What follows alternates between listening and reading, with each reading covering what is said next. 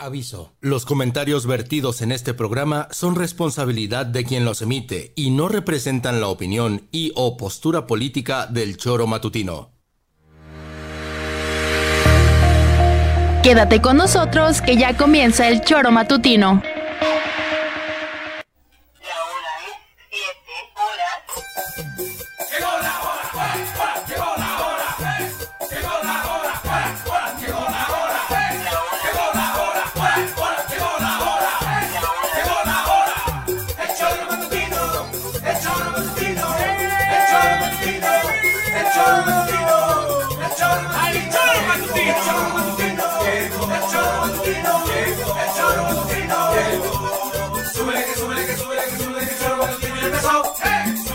súbele, que súbele, que súbele, que yo no puedo, tiene empezó.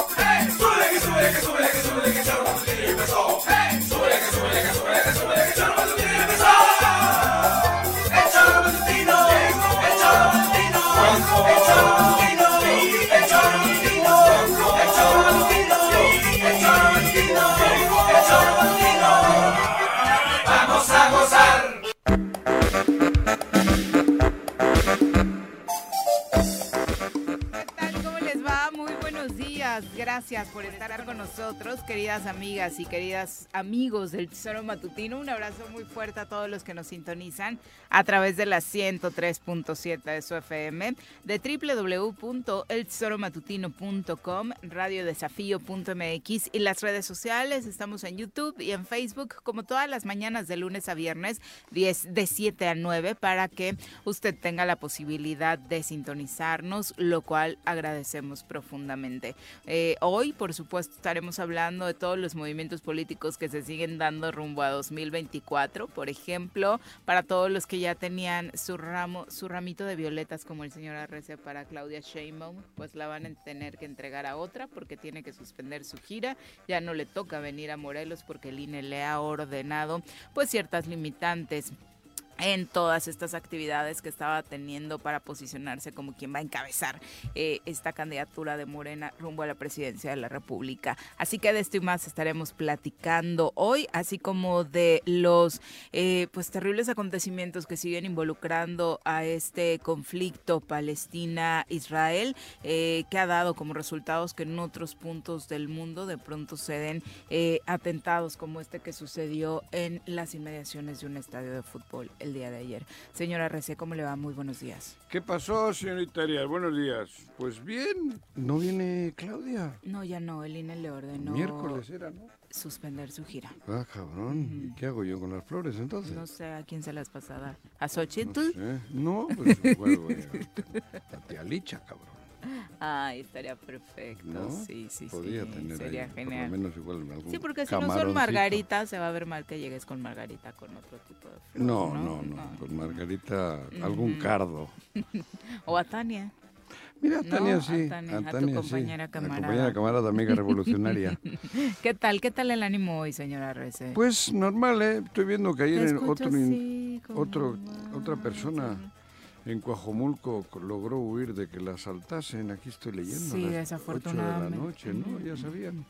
Yo no había visto hasta ahora la nota, pero aquí dice, ¿no? ¿Qué dice? Que no leo yo. No bueno, fue un automovilista quien había sido exactamente perseguido primero y víctima de un atentado. Eh, habla de que, según los primeros testimonios, de que fueron tres desconocidos, dos armados, quienes eh, se le acercaron, quienes lo persiguieron, eh, accionaron el arma para evitar que siguiera avanzando, porque él cuando los identifica pone en marcha, bueno, aumenta la velocidad de su auto, le disparan para que frene. Eh, esto sucedió por ahí de las 8 de la noche. La víctima iba rumbo a Ciudad de México y esto sucedió en el poblado de Coajomulco. ¿Por la autopista o por la federal? Eh, por la federal, por la federal. El afectado reveló que se trataba quien eh, lo persiguió, una camioneta Nissan doble cabina, que el dato curioso es que traía luces tipo LED redondas montadas en el tumbaburros, así como una barra LED instalada en el techo.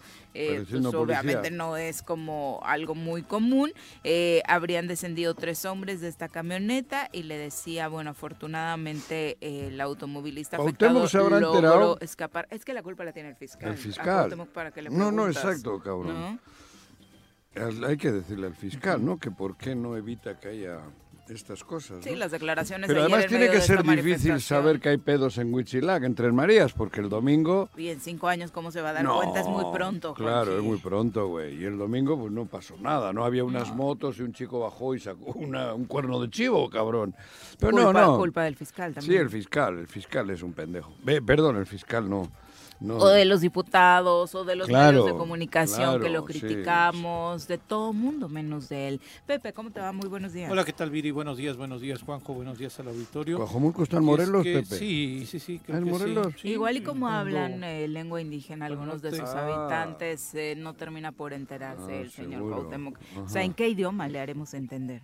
Y es que, ¿Cuáles eh, son sus responsabilidades? Vale, no? la pena de pronto, eh, bueno, la gente lo sabe, ¿no? Pero dar todavía un mayor contexto de que el día de ayer eh, se manifestaron abogados de la ciudad de Cuautla y abogados también de More, de Cuernavaca en el Palacio Que de asesinaron a Gobierno. Llevaron una corona incluso Sí, a uno nupcial. de sus compañeros. porque asesinaron a uno de sus compañeros y este pues obviamente lo que estaban pidiendo era pues justicia ante estas cosas pero además ellos están pidiendo un protocolo de Una prevención. corona a manera de luto, sí ¿no? sí sí una corona este a manera de luto dije nupcial Sí. qué tonto Ajá. soy que, disculpen ustedes gracias Viri por ganas igual. no no no Ta, ta, ta, ta. El que sueña, cabrón. No, tampoco una, Igual. una corona que se pone normalmente. ¿Puedo poner esto antes de o presentamos Sí, al claro. Es que el, al abogado, lo que dice el abogado, y después vemos lo que contesta Cuauhtémoc. Por eso Culpa del fiscal. decimos, sí, exactamente. Esto es lo que dice Juan Carlos Olay, este, bueno, por el asesinato de Juan Carlos Olayo, el presidente de los abogados Penalista. penalistas de Cuautla, César García, daba estas declaraciones el día de ayer. Exigimos primero que la muerte del compañero no quede impune, que no sea una más de la lista de las estadísticas, pero sobre todo que se realice un protocolo para la protección a los profesionales del derecho. Es importante realizar este porque no es el único suceso. A lo largo de lo que hemos vivido, vivido han perdido la vida varios compañeros. Eh, ¿Cuántos aproximadamente? De los que tengo conocimiento son seis los que han perdido la vida. En lo que va del año, ¿verdad? Eh, no, en varios años. Varios años. ¿Tienen algún motivo o alguna situación que esté ocasionando esta situación en contra de los abogados? En este momento no lo sabemos. Queremos presuponer que es por una cuestión de algún litigio que él llevaba, ¿no? Pero no lo sabemos. Desconozco si realmente fue por eso.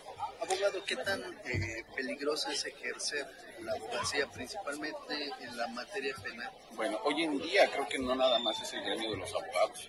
Ya es en manera general la falta de seguridad que tenemos. A diario hay muertes en todo el estado. No nada más es el gremio de los abogados. Hoy nos tocó a nosotros y por eso estamos aquí manifestando. En total, eh, ¿han contabilizado cuántos asesinatos se han registrado durante este año? Durante este año son dos los que tenemos conocimiento de abogados, pero no nada más es eso. Insisto, día a día vemos cómo en todas las notas de los medios de comunicación siempre hay el caso de gente que ha perdido la vida. Abogado, si, no, si bien Y es que desde Latinos, incluso el día de ayer, eh, emitían una información en donde, pues, otra vez otro fin de semana violento y el gobernador del estado jugando fútbol en Aguascalientes. El ¿no? Necaxa. Sí, con el. Necaxa, el pues Necaxa. fue el aniversario número 100 del Necaxa que Sí, querían, cabrón, es ese el no. centenario de los rayos, por Dios. No, pero aquí pues, es como aquel portero que le hacen un gol al final del partido y le han echado 80 veces a portería. La culpa no tiene el portero, cabrón. Es Este le echa la culpa al fiscal, Sí. ¿no? El fiscal tiene 450 mil casos porque el gobierno Porque no hay trabajo de prevención. Ninguno, güey. No hay trabajo de prevención. Pero tiene una cara más dura y los periodistas, la gente que lo entrevista, ¿no? A nadie se le ocurre hablar No de mames, prevención. Una nadie. pregunta. No, una a pregunta. ese tema, No, pero además ¿no? le, le preguntan, Viri, ¿qué onda? Y dice, pues ya no vayan a Plaza de Armas, váyanse a la fiscalía Por eso, a reclamar. Esto es lo que dijo el gobernador el día de ayer. Pues se, se tiene que, primero, ah, se tiene que investigar. Y eso le toca al fiscal. Entonces, este, primero debe de ser el fiscal, este, tratar de detener a, las personas que hicieron esto. Eh, ya se los he mencionado muchas veces, ha- han sido situaciones durante estos cinco años que llevo de administración, este, que la fiscalía no, no ha funcionado. Pero bueno, pues espero, así como se manifiesta en plaza, pues, que vayan a, a exigirle al fiscal, porque al final de cuentas el fiscal tiene que, pues tiene Primero, ¿eh? O sea, Sí, lo primero, primero. que se hace es Sí. eh, denunciar ante el fiscal. Sí, primero no, no, no, o sea, pero la culpa es nuestra. y no me voy a cansar de decirlo, güey. ¿Cómo podemos tener a un tipejo así de gobernador? Porque es un tipejo. Sí. No sé qué significa tipejo. Pues todos los días hablamos de que es una tremenda burla tenerlo encabezando nuestro burla. gobierno, ¿no? Pero Así, así imagínate que Ujú. con la gente con el dolor, este, así como se manifiestan en Plaza de Armas, váyanse allá con fiscal. hombre. ¿Aquí qué vienen, cabrón? Aquí, ¿Yo aquí qué, vienen, güey? Ya lo mataron. Ya lo mataron, cabrón. ¿Ya qué? ¿No? Claro. Que ahora que le busca al asesino aquel. ¿Yo qué, cabrón? ¿Para qué? ¿Cómo voy a...? ¿A mí para qué me meten en sus pedos, Hombre, es güey? increíble. Ay, me encantan los eh, ¿Eh? lo- las eh, definiciones de la RAE. Ridículo. Moralmente desprecia- despreciable. Eh, el significado de tipejo. Insignificante, despreciable, ridículo. Ese es... Sí le queda, Tú ¿no? la atiné, cabrón. Sí le queda. Fíjate, no sabía lo que era Sí le queda, Sí le- diría. Le queda, cabrón. Vamos Oye, a presentar a quien nos acompaña en comentarios. Directamente desde la Suiza morelense, llega cargado de pulque, barbacoa y quesadillas, el polémico diputado local de la 54 legislatura, Pepe Casas. Bienvenido. Pepe Casas, ¿cómo te va? Muy buenos días, Bien, bienvenido. buenos días, Pepe, Juanjo. ¿Qué tal, Pepe? Contento. Y bueno, no puedo dejar de, de estar escuchando y comentar acerca de lo que están eh, hablando acerca del gobernador. Efectivamente, es, es terrible las ¿Eres declaraciones. del PRI o qué? No, Ah, del bien. PT. No, viene. Ah. Viene No, de para todos los que escuchan es que vengo con una chamarra roja. Tania, Y Tania. Este. Ah, ya, hace rato la camarada, compañera La revolucionaria. amiga revolucionaria. ¿no? Venía ahorita atrás de Mi ella amiga en, una, Tania. en una ruta, ¿no? Ahí Ah, donde la 4T, es, el PT la, la pone, ¿no? Fíjate que este el grado de insensibilidad y ya de, de- porque ni siquiera es un tema eh, perverso, es un tema de que ya no le importa al gobernador ¿Cuándo lo que le está importó? pasando en- en Porque Morelos. dices ya no le importa. Y fíjate ¿Cuándo que me hicieron, me hicieron llegar ayer un, un, este, un fragmento de un video que subieron en un portal de noticias de, de deportes, de eh, ahora que fue a- al. Salón de la, Plama, de la Ah, Fama. Ajá, ¿Llorando? llorando. Sí. Entonces, el contraste que da, obviamente, yo esas lágrimas no son de cocodrilo, son reales, porque es algo que le gusta, le apasiona, porque hay un tema ahí muy importante. Habló de la gente que le ha ayudado a ser grande en su vida. Habló de, La eh, Coca. de Co- la coca, le agradeció a Raz Azcárraga, llorando, y obviamente a su familia. ¿no? Ahí vimos un gobernador humano, sentimental, agradecido por el crecimiento que le hizo ser el, el ídolo, hoy el gobernador. Y por otro lado, ¿verdad? tenemos el desprecio, la insensibilidad hacia quien no lo gobierna y por la falta de capacidad y de decisión, hoy muchos de ellos no pueden llorar de gusto como lo hizo él, están llorando sus muertos, sus desaparecidos, sus pérdidas. Entonces, ese contraste en un momento, en un solo momento, a mí me genera eh, ya ni si- eh, impotencia, col- eh, coraje, frustración, Juanjo, porque me tocó ver en su momento como diputado el grado de falta de, de- cumplimiento a los compromisos. Y cuando hablo cumplimiento a los compromisos me refiero cumplirle a los morelenses, gobernar bien, erradicar la corrupción, cosa que nunca sucedió, incluso incrementó a, a medidas graves. Entonces, vamos a tener en Cuauhtémoc Blanco el primer gobernador mayor expuesto en la historia de Morelos. ¿Por qué? Por una sencilla razón. No se cumplieron con las licitaciones, no se cumplieron con los presupuestos, se pasaron por el arco del triunfo todo lo que fue el manejo del recurso, que es lo tangible, que es lo monetario. El tema emocional y humano, que aunque es medible en temas de víctimas, tenemos eh, respuestas como la que tuvo este el día de ayer, donde dice vayan con la fiscalía y otra vez echando la bolita como si con eso se resolviera el problema. Y nos hemos cansado de hablar en esta mesa de las mesas de seguridad, que efectivamente no han dado ningún ningún acierto, Juanjo. Pero Siguen encontrando cuando- esbolsados, Cuando sigue el árbitro marca un penalti, tiran y le meten, ¿de quién es la culpa? ¿Del portero? Bueno, del, si no lo hizo. el- La culpa la tiene el que le hizo el penalti, ¿no? Hay que evitar hacer penaltis. Este güey le echa la culpa al portero por no pararlo. Siempre es igual, hablando en sus términos. Ahora resulta que el- la, la culpa de todo la tiene la fiscalía, cuando a la fiscalía no le deberían de llegar casos, o le deberían de llegar Ayer decisión que no Cabrón. existe una sola decisión, ¿Dónde al menos que recordemos en este espacio, no sé si tú recuerdas, Pepe, que se haya tomado a favor de Morelos Pero desde mira, el Ejecutivo Estatal. desde- Y eh, de igual forma lo digo, yo no recuerdo una sola declaración del gobernador hablando de prevención. Pero a ver, ninguna. es, que- es muy sencillo, lo dijo Juanjo. Fue presidente municipal Cuauhtémoc. No, o sea, no fue, fue Sanz en esa. Bueno, pero hablemos de, de temas Aquí es su- constitucionales. aquí es su hermano. él fue el presidente. Si él delega la responsabilidad constitucional que le dieron de presidente y gobernador, es un tema de él y es un tema de responsabilidad. Pero efectivamente, primero fue el desconocimiento. Des- y hoy... Pero de esto llevamos hablando sí, ocho años. Nunca se ha hablado de la prevención, nunca se ha hablado del respeto de los poderes. Ocho años. Nunca, nada. Y no pasa nada. Nada. ¿Tú estuviste en Huitzilac, en Tres Marías, perdón, el domingo? Yo No, sí, no estuve, pero vi sí. las imágenes Yo de lo pasé que por sucedió.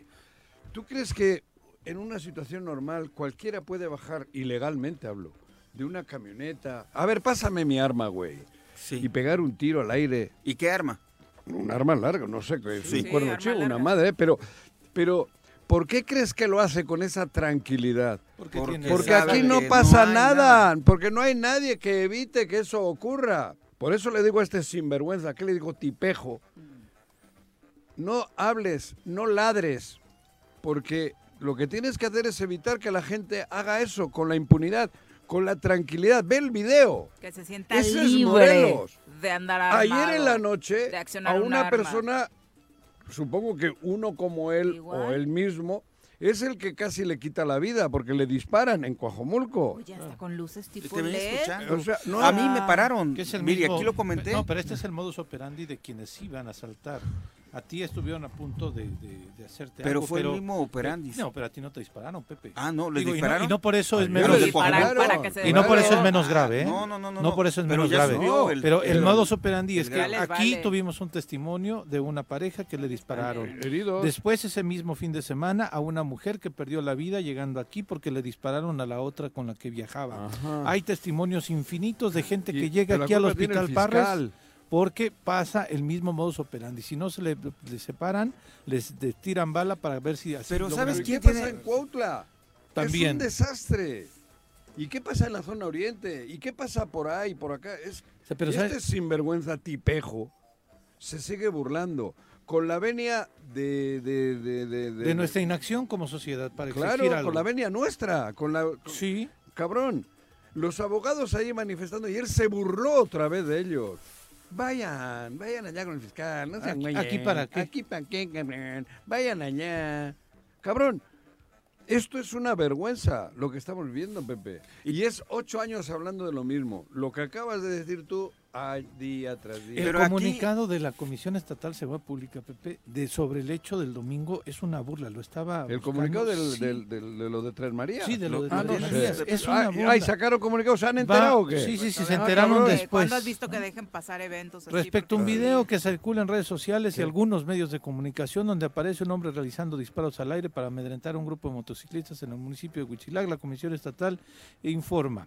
Los hechos se suscitaron, gracias por avisarnos, la tarde de este domingo sobre la avenida Cuauhtémoc perteneciente al, al poblado de Tres Marías. Federal. En la citada demarcación, en el video se aprecia un sujeto que desciende de un vehículo color blanco y acciona un arma larga. Gracias cabrón. por avisarnos. Ajá. Derivado del anterior, tras el reporte de personas que se encontraban en el Ah. lugar, elementos de la Policía Morelos acudieron e Ah. iniciaron las pesquisas correspondientes. Ah. Cabe señalar que al ¿Qué? arribar, ciudadanos les indicaron que el sujeto se había dado a la fuga. ¿A poco? Sí. A la fuga, no, a- no iban a estar rodando. esperando los... No, pero ¿qué a la fuga? No, pero yo creo que ellos normal, estaban que- Les dio tiempo, fuga. ¿eh? Se tardó. En el video se tarda, ¿eh? Les- Sí, se ve nervioso, además. claro, sí, yo, sí. yo creo que pensaban que los iba a estar esperando. ¿no? Claro. Porque, no, se fue antes. Los Dice, esperó un ratón y se no habían llegaron. dado a la llegaron, fuga ya me voy, güey. hacia la caseta de la autopista, ¿A por lo que se abocaron a su búsqueda. Ah, En ese sentido y gracias a testimonios de la llevaba un gente, Ferrari. sí, El los huyó, oficiales, Chinga, hecho la chingada. un carro que podía pasar Una de tres inadvertido. toneladas llevaba. Los policías oficiales obtuvieron información valiosa, No me digas. la cual fue entregada a la Fiscalía Ah. General del Estado Ah. para la investigación Ah. correspondiente.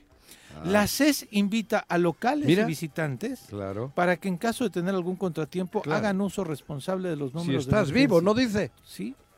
Porque así si Si estás no, reclámale al fiscal. Ni si, si estás muerto, ya que tu familia vaya con el fiscal. fiscal. O sea, no tenemos capacidad de detener en flagrancia. No, ¿cómo? en No había flagrancia? nadie ¿Qué es eso? en el lugar. Joder, ¿qué- No había es vigilancia que es de lo que han estado es la diciendo. primera vez que en Tres Marías hay motoristas los domingos. Exacto. Es la primera no vez que hay pedo. No, que hay violencia. No hay violencia en Tres Marías los domingos. Eso es mentira. Esto de las es ¿qué dicen, cabrón?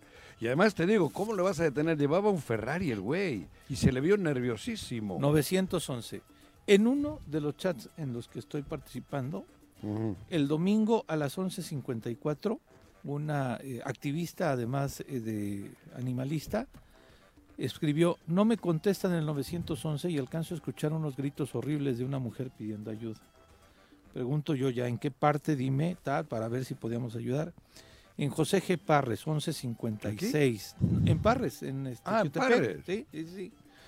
Yo vivo atrás de tal lugar, ta, ta, ta, hasta las, on- hasta las 12 con 20 minutos le lograron contestar. Ah, mira. En el 911. ¿Cuánto tiempo tardaron? Más de media hora. Ah, bueno, joder. Rápido. Rápido. Y es un testimonio, de- ya Rápido. decía, Pero ya no escucho nada y fiscal. ¿Para qué le llaman Yo creo que hay que 911? llamarle al fiscal ya para güey. que investigue si este... Claro. Pero mira, lo único que hay ahorita, Juan. Bueno, es o que la- a Lucy. a Lucy. ¿Por qué Lucy? Pues dicen que la... que la- Ah, que tiene, eh, Ah, que relación. tiene Ah, ya. comunicación Lucy, directa claro, con el Lucy, fiscal. que es la peligrosa. La parado. peligrosa aquí es Lucy. Lucy Mesa es peligrosísima. Sí, Tiene vínculos con el fiscal. qué horror. Peligrosísima, güey. Pero mientras Digo, la gente cabrón. no, no reaccionemos. Si necesitas que el fiscal reaccione, llámale a Lucy. Este, ¿No me entiendes? Yo ¿Sí? veo ¿Qué? un Morelos Hecho mierda. hecho. Sí, pero a nivel municipal, a nivel estatal, este, no se ha consolidado aquí la, la tan ansiada y anhelada 4T. No ha logrado las comenzado, autoridades. no ha- aquí no, ha comenzado. No, Lo no. que viene Nunca de la- llegó. Por eso, Nunca no llegó, ha ¿quién A través del Ejecutivo Estatal nunca Ah, llegó. exacto. Lo que llega es lo que desparrama en todo el país la 4T Sí, federal. Sí, pero no aquí, Pero no, se aquí co- no. no se A consolida. pesar del apoyo. Sí, pero era un consuelo y hoy ya no es suficiente, No, Juanjo. Ante el ¿qué diga escenario de violencia que estamos viviendo, eso ya no es Ni- suficiente. Pero además tampoco es suficiente la derrama económica que hay para la gente de la tercera edad, ni para los jóvenes, porque lo que se necesita es que haya un estado de bonanza, donde los que estamos todavía en situación de poder trabajar tengamos trabajo, que haya posibilidades de generar nuevos puestos de trabajo, nuevas. Aquí no se puede hacer nada, tenemos un tipejo de gobernador. Entonces, con ese tipejo al frente, el resto tipejeamos ¿En qué Mira, invertirías, por ejemplo, tú, Juanji, si en, tuvieras... en mandarle a la chingada. Primera inversión que haría. ¿Te redditora? Claro, Al menos te sientes mejor, ¿no? yo pondría una lana para que se vaya. Pero, Bueno, Juanjo, la gente no, tiene como para andar No, que joder, tienes que hacer, primero es atacar todo esto que estamos diciendo. Visualizarlo. Tú, Lo tú que estamos sabes, es si visualizarlo. estamos hablando de Huitzilac, Tres Marías, Sí, llevamos cinco años hablando, bueno, llevamos más Es la, tiempo. es- es la puerta del Estado. Pero una puerta al Estado. Y eso corre y corre. Esa imagen de ese video de ayer, del domingo en la mañana, eso ha corrido hasta en. Bilbao. Sí. Parece que estamos hablando de, de- de- de los sionistas atacando a los palestinos. Porque así se ven así imágenes. andan por las así- andan por las calles los sionistas sí. en, en- en- en- Gaza. Esa es una imagen que, que- que te cagas, güey. Y por culpa de este tipejo, que no ha hecho absolutamente, y por culpa nuestra, que no hemos hecho que este tipejo se vaya. Punto. va a suceder, Y con ya otro más, ¿eh? cuarto con para los la hora. alcaldes que no dan una, ¿eh? Los alcaldes no dan una, entonces. Pero mal los alcaldes no dan una, pero ni además, ni, ni, ni, ni dicen lo que es, ni, ni, ni hablan con la claridad que hay que hablar. Porque, digo, dirán que estoy otra vez medio zumbadón, me dijeron ayer, cabrón. Pero el ¿Qué abogado... Me dijo un güey. Pero así te dijeron que estabas en. Sí, que no te subía a medio- Gualtinaco. medio orate, me dijo, tú estás medio orate, güey, ¿cómo te atreves a Se decir? te fueron las cabras. No, pero si ayer unos abogados vienen a Pásame quejarse su teléfono para ser amigos. pidiendo que haya respuesta para que no sigan matando abogados o y este güey se burla porque en su en su gracia dice ah váyase la chingada vayan con el fiscal cabrón y le permitimos o sea le tenemos miedo hay miedo a ¿Crees este señor miedo? sí Es miedo, porque creen que es así. No, si tuviéramos miedo no estaríamos aquí hablando de Tú. lo que estamos hablando. Tú, Bueno, eh, tú, eh, eso sí tú, reconozco la valentía de estos Pepe, tal. micrófonos, ¿eh? No, Pero ahí afuera, afuera, porque, cabrón, tengo la garganta. Agüita Ahí para afuera, este, él abusa. Él abusa porque con su bravuconería y sabiendo que tiene atrás un aparato que, lo, que le ayuda para esa bravuconería, no- Intimidan. no- nos ha intimidado. Intimida a la sociedad morelense, ha intimidado. Y, y no hay respuesta, porque unos abogados que ayer salieron A pedir justicia a por pedir un com- justicia colega, y a por un evitar que siga más muertes, hasta ellos. Para evitar ser los, pro- ser los Hasta ellos se quedan a medias, güey. Hasta ellos. Es verdad, hasta ellos se y quedan a medias. Enmarca el asunto abogados, peritos en derecho. No muerde. Expertos leyes, en la materia. Que, que buscarías tú la postura del gobernador, de la figura del gobernador, con un, con un diálogo a esa estatura. Y aparte esta exigencia no se cierne solamente para el sector. Escuchábamos al abogado decir lo exigimos para todos, porque le preguntan, oiga, oye, es complejo eh, asumir la profesión de abogado en Morelos y su respuesta es contundente, es que es peligroso asumir cualquier Todo. profesión, no solamente estamos hablando de nosotros, hay Claro. conciencia dentro de su ¿Y protesta. sabes cuál es el tema también, Viri? Juanjo, se vuelve una sociedad intoxicada. Todo esto ya, vem- vemos las manifestaciones del joven de la universidad que también este, asesinaron, el de la motocicleta. Sí. Este, Sí. como, como un, Un ebrio, un ¿no? rutero se atraviesa en, el, en, en medio de la Les manifestación. avienta el- Les avienta. Lámina. Ya después ves que lo Le agarran. quitaron y su licencia, Entonces, ¿no? el, acabo de pasar ahorita por el mercado, este, te avientan. No hay la, la, el Es que- respeto, Pues estamos en medio de la psicosis, o Ay, sea, exacto. parece Todo mundo está exagerado lo que dice Juanjo, y que todo mundo parece la a- franja de Gaza, pero en su respectiva dimensión, de verdad, o sea, ¿qué traemos en la mente? Sí, hay un estrés ¿Cuántas que, que te genera la inseguridad, que te se genera eh, este Cuautla se está viviendo una situación terrible, que no la está en Cuautla, de violencia. Es impresionante.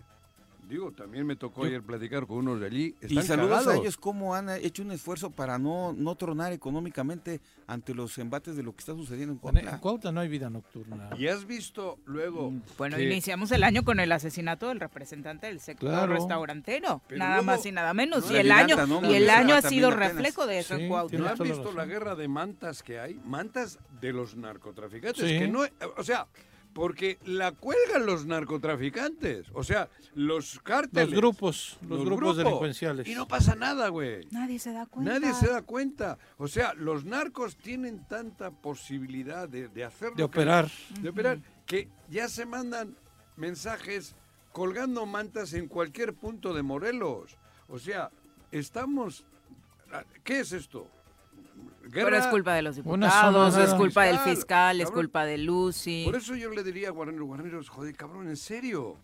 Si lo que estamos diciendo, ninguna de las que- cosas que hemos dicho es mentira. Estamos así. No saben que en Coajomulco y bajando para México y por ahí asaltan todos los días. No saben, cabrón. No pueden poner unos policías, digo, vestidos de civil y, y hacer operativos. Pero ¿cuántos meses llevamos denunciando esto? Claro, güey. No. Por eso, pero no pueden. Yo sí sería guarneros, prepararía cinco o seis coches con gente de civil y, y hacer rondines. A por menos ahí que estuvieras si- coludido. ¿Eh? A menos que estuvieras coludido. Yo no le veo otra No, yo no- explicación. O que, porque- seas, o que te valga gorro. Que, no es- que es lo mismo de grave, ¿eh? Peor. Pues es que te Por vuelves eso agarra la pata como el que le jode la ubre. Pero, por eso digo, ¿tú crees que si yo, yo si fuese guarnero, yo, Juanjo, cabrón, lo digo en serio, yo ya tendría cinco carros en esa zona con cuatro cabrones o con dos cabrones, otros dos por atrás, moviéndose todas las noches de, die- de 7 a, a 12 de la noche, buscando que, que me salgan que me salgan, o sea, para detenerlos, para evitar que siga. No hay nada, Pues güey. un anzuelo, pues. ¿Eh? Un anzuelo. Un anzuelo, Sí, claro. sí. O sea, E- ese tema- un di- dispositivo, ese como es un policía, tema, la Juanjo. policía. Joder, eso lo he visto en las películas, cabrón. Hasta de los de los No, de los pero estoy hablando Almada. en serio. no, hasta de los Estoy Almada. hablando no de algo que lo hemos... Y eso es normal, debería de Trabajo hacer. de investigación. Oye, y eso no se da en una mesa de seguridad donde esté Los el jueves. ejército, la guardia y todo. Digan, oigan, La tienen, vamos a armar un operativo. Claro, este, y, pero y además, pero es un operativo secreto, diríamos, o sea, cabrón, No, no puede hacer eso Guarnero. El, o no, o- o es, es que yo esa, soy- es, esa es una, ¿no? tengo una y los mente domingos, privilegiada yo. Y los domingos que están todos allá, todo Claro. mundo, pues tal vez quitar la mitad de la gente que está aquí en la Fiscalía Anticorrupción cuidando los alrededores. Ándale. Y llevarte la mitad, nada más la mitad para que se quede aquí bien cuidado porque les interesa mucho cuidar acá, además- que se vayan para allá los elementos. Pero en tanto que estén tiempo no han caminando, podido que estén ahí. organizar. Bueno, es pero- impresionante. Por eso. Y así en todo el Estado. Estoy de acuerdo. No pueden hacer algo, digo, como policía, a mí, joder, digo, yo Empezando creo por que- presencia. Claro, presencia de retenes y luego la otra, esa otra policía, ¿no? Vamos a por el delincuente, güey. Vamos a hacernos, vamos a hacer eso de civiles, vamos a ir tal. Pero vamos yo creo a que las autoridades están más anzuelos. ocupados de sentarse con el abogado a ver cómo va a estar el siguiente amparo, ahora ampárate tú, ahora voy- entonces le- las autoridades lejos de estar haciendo su trabajo están viendo cómo se mantienen en ¿Cuándo hemos Juanjo. escuchado un operativo importante en los cinco años? De la Comisión Estatal de Seguridad Sí, Pública, sí, de no. estos güeyes. No. ¿Cuándo? No. Alguien que me diga, no, miren, cabrón, detuvieron, pero impresionante, una emboscada. Les hicieron una emboscada y detuvieron a seis, cabrón. Ni una. Y, y, y quiero Entonces baja un güey de una camioneta, saca un arma larga. A ver, quítate, güey. Pega un tiro al aire, apártate, cabrón. Ujú. Me subo a la mi ca- camioneta, tres toneladas es. Sí. No es un Ferrari. Fíjate, cuando llegaron aquellos, voló, porque era una camioneta. ¡bu! ¿Por qué? Porque todo el mundo hace lo que le pega la gana en este estado. Porque tenemos un tipejo al frente. Y me anticipo, Juanjo, precisamente la mesa de seguridad es para coordinar, porque Guarneros ¿Pero puede decir, porque Guarneros puede decir, la autopista es un tramo federal, no es un tramo estatal. Y no así lo mío". dicen. ¿no? ¿Y dónde Pero el te delincuente vive en la con carretera la Guardia? Nacional para hacer un operativo conjunto. Sí. Pero por ¿y eso el es la coordinación. ¿El delincuente vive en la carretera o en la orilla? ¿O en las casas que están en, en Morelos? ¿Dónde vive el delincuente? No, pues en un, eh, en un Supongo que no vive en la es carretera estatal, federal, es cabrón. Yo no he visto a nadie durmiendo ahí ni con sacos de dormir, ni he visto casas de campaña, güey. No, porque hace mucho frío allá arriba. Cabrón. Sí, Viven pero- en algún sitio. Pero si No, las es- labores de prevención de la CES se reducen, por ejemplo, en el ámbito de mejorar los espacios o prevenir la violencia en contra de las mujeres, a poda y jardinería, como lo están haciendo los últimos días, ¿Cómo es que eso? estaba buscando justo el nombre del programa, hay un programa del Fondo de Aportaciones a la Seguridad Pública y la Comisión Estatal de Seguridad dice que lo está aplicando a través de acciones de poda y jardinería en espacios públicos. Ahí vemos a elementos con los municipios podando jardines, espacios públicos ¿Dónde es para prevenir la violencia en contra de las mujeres. Ellos mismos lo anunciaron en municipios como Cuautla, Jutepec, los que tienen alerta de Ajá, violencia de género, Y- ay, Temisco, ya- sí. Sí, Los sí. delincuentes están en Eso la- es lo en- que en están haciendo árboles, en materia de prevención. Claro que está dentro de algunos de los requisitos de la alerta de violencia de el- género, el- el último. pero la Comisión Estatal de Seguridad no puede estar volcando sus actividades porque esta es la única que han anunciado en torno a este tema en los últimos meses. ¿Y por cómo se ha ¿no? violentado ese protocolo, Viri? No lo han cumplido en Pero no han absolutamente nada. nada. Por eso no viene nadie a invertir. Por eso yo digo que la 4T ha llegado, pero solo chipi chipi. El Pero- chipi chipi que cae. Porque con el chipi chipi no puede sobrevivir un Estado. No llega nadie a invertir y los que están invirtiendo, ahí les va un aumento en el impuesto a la nómina. Ándale, otro 2% un para arriba. 2% para... Claro, ¿no? porque como no tengo dinero, cabrón. Pues a ustedes ver me a lo tienen le- que dar. Sí, a ver si no le suben ahora que algunos candidatos los están buscando para presentarle su proyecto y están Sí. viendo fotos del sector empresarial, conociendo las propuestas de los candidatos, eh, a ver si nos enojan y le suben un poquito más, ¿no? Pero bueno, ya son las 7 con 35 de la mañana, nos vamos a nuestra primera pausa, regresamos con más. Bueno, bueno, Bueno. Bueno, ¿quién habla? El Choro Matutino, buenos días. Contáctanos, dinos tus comentarios, opiniones, saludos o el choro que nos quieras echar. Márcanos a cabina 311 6050. En el choro informativo, la información es sin censura. No le tenemos miedo a nadie.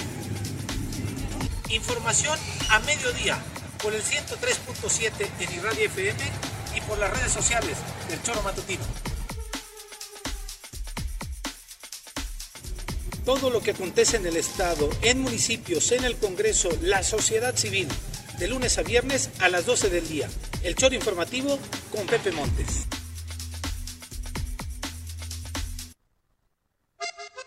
Súbale por Juárez, Calvario, atravieso Avenida Morelos. Eh, Sí, sí se va recorriendo, por favor. Por favor, pero rapidito que ya va a empezar el choro.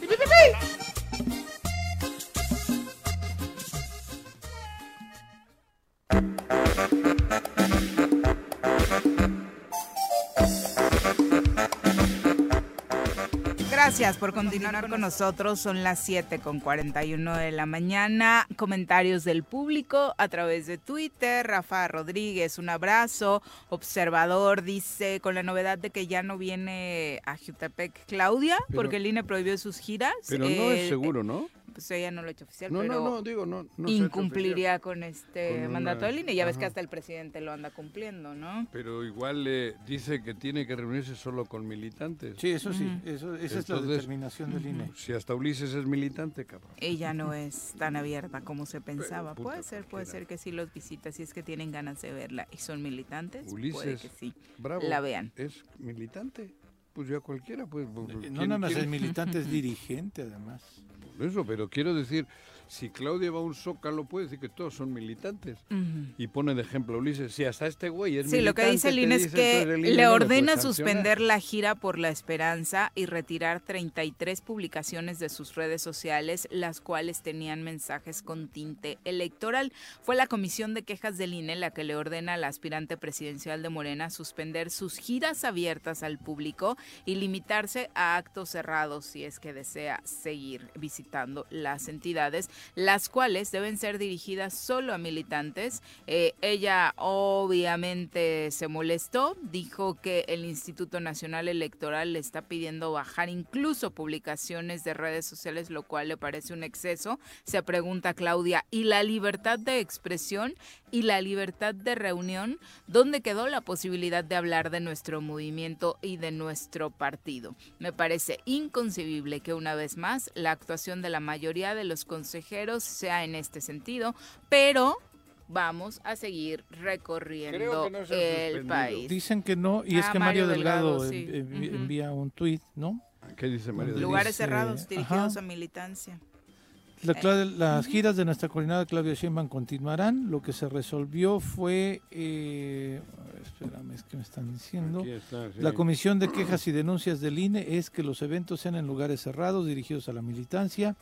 Al inicio de los eventos se informará a todas las personas presentes sobre el contenido de las reglas que establece la ley y se exige el deber de cuidado al partido y oradores a que sus expresiones sean conforme a la normatividad electoral, es decir, no pueden llamar al voto. Únicamente se deberán seguir estos lineamientos y seguiremos recorriendo el país. Es Entonces que viene dicen. Claudia. Juan, Sí, tu ramito de violeta Uh, se lo puedes llevar. Pero no soy militante. Pues sí, ya Igual, ay, ¿tú crees que van a respetar eso? No que sé, te van a pedir no tu credencial. Si no soy militante, llevo un ramo igual, el INE me, me Por pone una Dios. sanción, cabrón. Ahí está, eh, quien nos preguntaba si la querían ver, ahí cuélense en Jutepec. Lleven su Pónganse algo guinda, exactamente, ¿no? Pues le ven la foto de Ulises. Pues es que también, ajá, ¿cómo- Soy de la ganadería de Ulises, dices, y ya, cabrón. ¿Cómo determinas que el evento no es de militantes o no? O sea, Por eso que te digo- algo guinda y te dejan Por eso pasar. te digo, si, si, si Ulises es militante, encajan los dos millones. No hay pedo. ¿No? Santiago nos dice también a través de Twitter, ¿Qué? eh, ¿qué le sorprende del discurso de Cuau? ¿Es el mismo discurso de Palacio Nacional? ¿La culpa es de los demás? No, a mí me parece que en este No, caso, de, este, en otros temas, Andrés Manuel Observador no ha, no ha dicho que el tema es de los demás, ¿no? En el caso de seguridad. No, Sí ha mencionado que No la situación se empezó a agravar en ni- nuestro ni- país ni- a través de, de Calderón, pero el tema ahorita específicamente me parece que no es el mismo. Digo, a pesar de que se tenga... No, para nada. Además, no tiene nada que ver una cosa con otra. En el país Hay hemos dicho que la estrategia. 4T hay Nos guste o estrategia. no nos guste, Claro. esté dando o no está dando Joder. resultados, Hay- que no los está hay dando, por movimiento, cierto. hay obra, hay acción, hay, hay, hay, hay, hay, No, pero hay- hablando hay programas. expresamente de seguridad, o sea, no está dando resultados a todas luces, está clarísimo la estrategia de seguridad, pero hay. Pero hay, Ojalá joder, la puedan ir modificando lo que le resta de No, y camino, bueno, perfeccionando. quisiéramos que, que aquí hubiese las otras cosas paralelas que existen en el país. Joder, cabrón. Hoy en día, como potencia económica, México está en los lugares más importantes. El dólar sigue estando ahí a 18 pesos y por algo es. No, y la disminución de, de la pobreza. La potencia, dice. Juanji. ¿Eh? no, también tú- Somos potencia económica mundial. ¿Cómo Sí, no, sí. cabrón? Eso es verdad. Joder, nada que ver. A lo- paralela, hay, hay cosas de fondo que se están haciendo. Aquí, en el fondo, solo hay caca. Y el presidente sale todos los días, ¿eh? Este tipejo, como dijo Juanjo, Sí, déjamelo a mí. se solo. va por algunos días y por otros días y de pronto aparece y cuando aparece de este tipo de declaraciones tan absurdas y tan cínicas. Claro, por eso, pero Y no, tan eh, insensibles, Yo como lo decía entiendo la Casas. oposición que, como Jorge Mid aquí, ¿no? Que pues normalmente todo lo relaciona con Andrés Manuel, esa es, es su estrategia, ¿no? Pero no, no, no. El país, el- como presidente, guste o no guste, no, no es, no tiene nada que ver con el tipejo este que tenemos de gobernador. Nada, nada. Me parece que es un Creo insulto es- para Andrés Manuel y para cualquiera. Sí, que se para le compare, cualquiera, ¿no? no, compararlo es, es terrible. ¿no? El Barto dice que hoy se está de acuerdo contigo, Juanji, Mira. que tienes toda la razón en esta falta de ganas, o de plano ya están ciegos en todo lo que pasa en Huitzilac, o no quisiera pensar mal, están coludidos, dice el Barto. Les faltan ganas y ganas de pensar, ah, particularmente al marinero de agua puerca. Eh, supongo que te refieres a Guarneros, pero sí, o sea, ganitas no tiene, porque mínimo se aventaría una declaración o tendría una estrategia Claro. más allá de salir a podar árboles, ¿no? Y más allá de decir que la mesa de, de seguridad, ¿cómo le llaman esa? Sí. Que está Para teniendo resultados. Es que encima se burlan. Porque no hay ningún resultado. Solo se juntan. Yo no entiendo a qué se juntan los jueves. Sí. A verdad. tomar café y O sea, galletas, nadie, nadie se le puede ocurrir día. decir, oye, cabrón, vamos a hacer esto mañana. Vamos a implementar. Porque ahí se sientan. Yo por los uniformes creo que ser, unos son el ejército, Todas otro la Guardia. Nacional, otro la Marina. La 24 horas. La- y estos, militar, ¿no? Y la la CES, representación local. porque no dejan a nadie más. El Tribunal Superior de Justicia, hay un representante de la Fiscalía, el Ejecutivo Estatal. Ahí está. Y a nadie se le puede ocurrir, oye, de un, vamos a hacerles una emboscada a estos cabrones. Vamos a limpiar Huitzilac. Porque Huitzilac ¿Qué es tal si montamos el- un operativo Claro. en la zona? un jueves, ¿no? Oye, vamos a parar. Miren, cabrón, vamos a ver esta semana, vamos a ver entre todos. ¿Tú qué opinas, mi general? ¿Y tú, mi general? ¿Y tú, Guarneros, vicealmirante? Mi general. Mi general y tal. ¿Y qué hacemos, güey? Porque Huitzilac es la entrada de 20 millones que tenemos del otro lado, güey. Hay 20 millones. Ya se han dado cuenta que del otro lado de Huitzilac hay 20 millones. Vamos a darles una imagen chingona a los de Huitzilac. Vamos a preparar todo bien para que sea el paso de, de 20 millones, cabrón. ¿O no? ¿O estoy jodido yo? Pero fíjate la ironía. En el portal del gobierno promueve el gobierno de Cuauhtémoc Blanco la participación de jóvenes en temas de transparencia y rendición de cuentas. El mandatario morelense agradeció a los participantes, participantes mostrar su visión de honestidad y vocación de servicio. Pero es que todo es así. Pero cada día que salen a hacer algo, que yo no sé qué hacen, una foto, sacan todos una foto. Fotos han hecho como 400.000 de algo que hacen en las mañanas, que no sé qué es, porque el Estado está patas arriba. Pero esta cosa tan sencilla que estamos hablando hoy no se puede. No se puede implementar una máxima cosas. que decía, no repite una mentira 100 veces y la gente lo va a creer como una, no sé, todos los días estamos bien, este no hay, se- no hay Sí, porque voy a seguir ayudando a los ayuntamientos. ¿Qué dijo ayer? Y yo no tengo la culpa no de lo que está culpa. pasando en Morena. No, También dijo bueno. que lo de Lucy. Ah, no, no, el que lo de Luz, yo no sé, cabrón, esas cosas. Oye, y aparte dice presumiendo que no ha visto a Lucy en todo el sexenio. Perdón, gobernador, parte de su trabajo también era Senadora, gestionar, dialogar, con conciliar. Eran del mismo partido y decir que no la vio todo el No eran del sexenio, mismo partido. Bueno, de Ah, la misma coalición. ah, de la misma coalición. Recuérdalo. Y decir, incluso presumiendo lo que no la vio todo el sexenio, qué barbaridad, ¿no? O sea, que eso habla, por supuesto, del nulo trabajo que está haciendo en materia de diálogo. Octavio Olvera dice, el INE siempre trabaja para el mejor postor, por eso este tipo de determinaciones, No, pero como ver, cancelar la gira de Claudia. bueno, INE también hay que respetar la legalidad y INE aplica para todos. Lo que pasa es que antiguamente, cuando el PRI era todopoderoso, el INE hacía lo mismo que hoy. Hacía lo mismo que hoy. El INE, el INE es un instrumento que está ahí y punto. Eh, pero el PRI actuó arbitrariamente durante 60 años, o más. No, digo, no había pedo. Ahora a Morena le pone ciertas trabas el INE. Pero yo creo que van a ser las mismas trabas que le pondrá Xochitl, ¿no? O sea, No, no, pero estoy diciendo que está- eventos así. y es que a mí sí me parece que... No, pero yo no estoy diciendo Si la que- señora Claudia Sheinbaum la eligieron como coordinadora de sus comités de defensa, que se reúna con sus comités de defensa.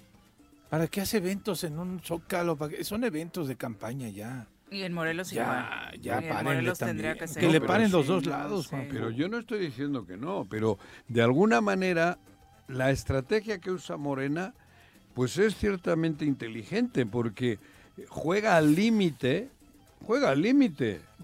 Oye, no me digas que no son chingones. Ah, no, en lugar claro. de decir es la candidata, es la coordinadora, adelantar, no sí, sé claro, qué cosas, güey. Que ya es la candidata. y Pero, no pero, pero raspando la ley, está utilizando términos que permite hasta el INE. Porque es así. Sí, ¿Qué porque es? el, el INE no les ha prohibido eso. Ya Ahorita ya les dijeron. ¿Qué es? Coordinadora de algo, ¿no? Coordinadora de los comités. De los comités y tal. Por eso ellos lo han hecho bien. No han dicho, vamos a nombrar la candidata. No, no, han nombrado una. Y luego, seguramente será la candidata, dicen. Sí, pues, claro, joder. ¿A poco? Claro. ¿Será? Pero es que ve cómo están las leyes. Por eso, aquí las instituciones, las instituciones, las instituciones traen lastres de la época aquella en el que el PRI utilizaba estas estrategias. Bueno, no, era el todo PRI no lo tenía.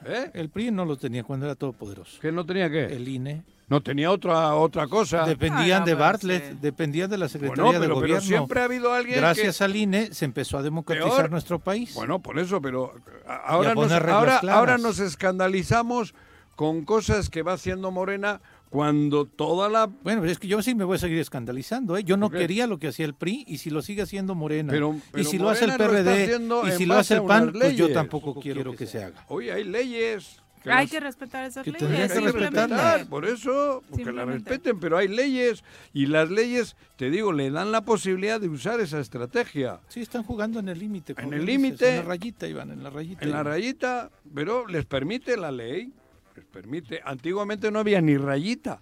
Sí, porque después, ahorita que salga Ahora el proceso, rayita. ahora que salga el proceso de la oposición, falta que Morena se escandalice porque tienen espectaculares y tienen rutas y tienen todo el rollo cuando Ay, vemos. jura lo que van a ¿No? la Seguramente voz. Les a- han chamaqueado Ay, con la ley en la Ay, mano. ese dinero, ay, ¿de dónde viene saliendo? Morena ha movido las piezas conforme a la ley Morca- y les Morena ha chamaqueado. Morena ha marcado. Te hace sentir orgulloso. No, Juanji. orgulloso no. Es terrible. Sí, lo Estoy- dices con es que ahora se escandalizan y 40, 50, 60 años han hecho lo que les ha pegado la gana. Y ahora resulta Este- que Morena, que está al límite, tema- porque sí hay quien le cheque. El INE le está observando a, a Morena, ¿eh? Antes no observaba ni Dios. Ahora sí, por eso Morena anda al límite. Aún siendo el partido poderoso y aún teniendo veintitantas gobernaturas y tal, tiene el ojo crítico del INE. Hasta ahora no ha habido ojo crítico aquí. Qué bueno. Bueno, eh, redondea Octavio Olvera diciendo Cuauhtémoc Blanco es el peor gobernador de la historia de Morelos, ignorante, inepto y todo lo que le sigue. No. Pero le va a pasar lo mismo que a Graco Ramírez, No. corruptos. Eh, también dice Abelardo Maya, por último, pueblo chico, infierno grande. Pero díganme ustedes, ¿cuánta gente muere y es asaltada a diario en otros municipios? Solo vean los periódicos. Claro. A diario en Cuernavaca hay asaltos y violencia, cuántos grupos amafiados hay y el gobierno no hace absolutamente nada. Sí hemos dicho, aparecen mantas en todo el estado. Alguien las cuelga. Aparece nadie un, ve. Y la autoridad nunca aparece se un tipo que saca, le dice, pásame un arma. Y sacan un arma. Porque no pasa absolutamente nada en todo el estado. ¿Y de quién depende? María Poblano. Del, fiscal. Dice Juanjo, muy Eh. de acuerdo con usted. Somos potencia mundial, pero con políticos ratas que desvían los recursos a sus bolsillos, dejando a la nación en la peor situación en muchos aspectos. A ver, que me ponga un ejemplo. Que necesita un ejemplo. ¿De ahora? ¿O está hablando de la historia de México? No sé si habla de Digo- la actualidad. Tú dijiste que era potencia actualmente, ¿no? Claro, Entonces México está entre las potencias, está entre los eh, 10 países más importantes del mundo. No lo digo yo. Pero no ha caído. Digo, antes también estaba, ¿eh? Ahora creo que se ha fortalecido. Y si no, que me digan lo contrario. Y que al grueso de los mexicanos vivirlo en el día a día, ese top ten, tampoco es como que... No, pero yo creo que han bajado los índices de pobreza en el país. Hay equilibrios, menos en Morelos. Menos en Morelos. Menos en Morelos, porque sí está habiendo movimiento económico. Joder, cabrón. Si no estoy yo defendiendo a ultranza la, la 4T, estoy diciendo lo que leo todos los días y leo a la oposición también. Hay opositores en, en medios de comunicación nacionales que reconocen y dicen, nos jode, pero tenemos que decir que Andrés Manuel lo ha hecho bien en el tema económico. Nos jode, pero tenemos que decir que en el tema industrial lo está haciendo bien. Eso lo dicen los expertos de la, de la Y derecha. más allá de los expertos de la derecha lo dicen los números. o sea, es real que el tema de la pobreza extrema particularmente se ha ido reduciendo gradualmente, obvio, pero contrastan y vale la pena señalarlo, contrastan con lo que sucede en Morelos, Exacto. ¿no? Ahí sí no Pero es porque para hay nada estrategia, guste o no guste, hay un programa, hay cosas que vienen. Se, at- se está atacando la, la- la pobreza no solo dando limosnas, se están abriendo oportunidades en todo el país vía inversiones, vía vía arreglos con, la- con eh, los empresarios. Hay una estrategia. Las No solo son las becas, ¿no? Y también las becas han funcionado, Claro, y porque han llegado a, a sectores de la población que estaban en extrema pobreza. Y el no querer reconocer que gracias a estos programas y otros más, ha sacado a millones de mexicanos de la extrema Sí. pobreza. Seguirán en una pobreza, ¿eh? Yo Yo no digo que estamos ello. en bonanza, tampoco no digo que put, la No, clase media pero- ya creció, pero me parece que a mucha aspirina, gente, ¿eh? Sí, que a mucha gente le ha sacado de una condición terrible en la que está Por viviendo. eso, y no es como dicen eso que, sí se que tiene es una aspirina, ¿no? sí, Porque claro. paralelamente hay otros mecanismos que están haciendo que haya futuro. Sí, este, este año, lo recuerdo porque justo fue el dato que se compartió en aquella mañanera famosa del Choro Matutino. El, ese día, el Consejo Nacional de Evaluación de la Política de Desarrollo Social, el Coneval, había dado a conocer la cifra de que la pobreza en México se había reducido 16%.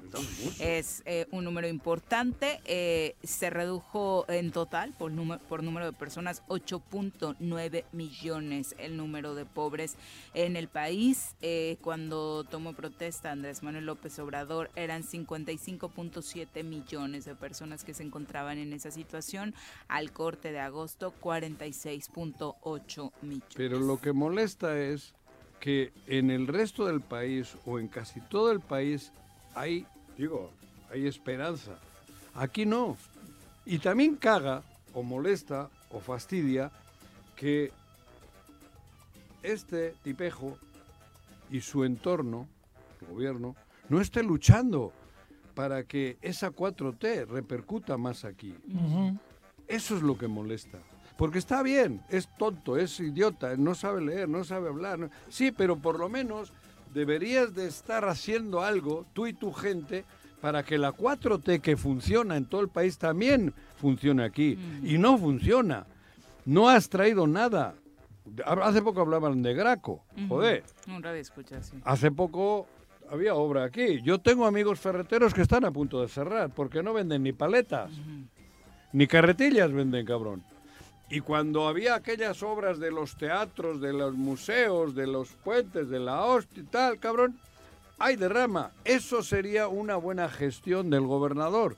O del... Digo, aunque no sea aunque no sea más que eso, podía haber dedicado, podía haber hecho algo con su imagen.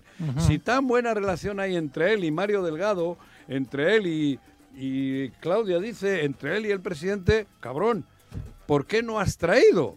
Aparte de lo que la 4T derrama por, por, por inercia, ¿por qué no has traído más? Eso, ¿por qué no has hecho algo más? ¿Por qué no tienes al Estado? ¿Por qué no hay más en turismo? ¿Por qué no ha habido más acciones reales?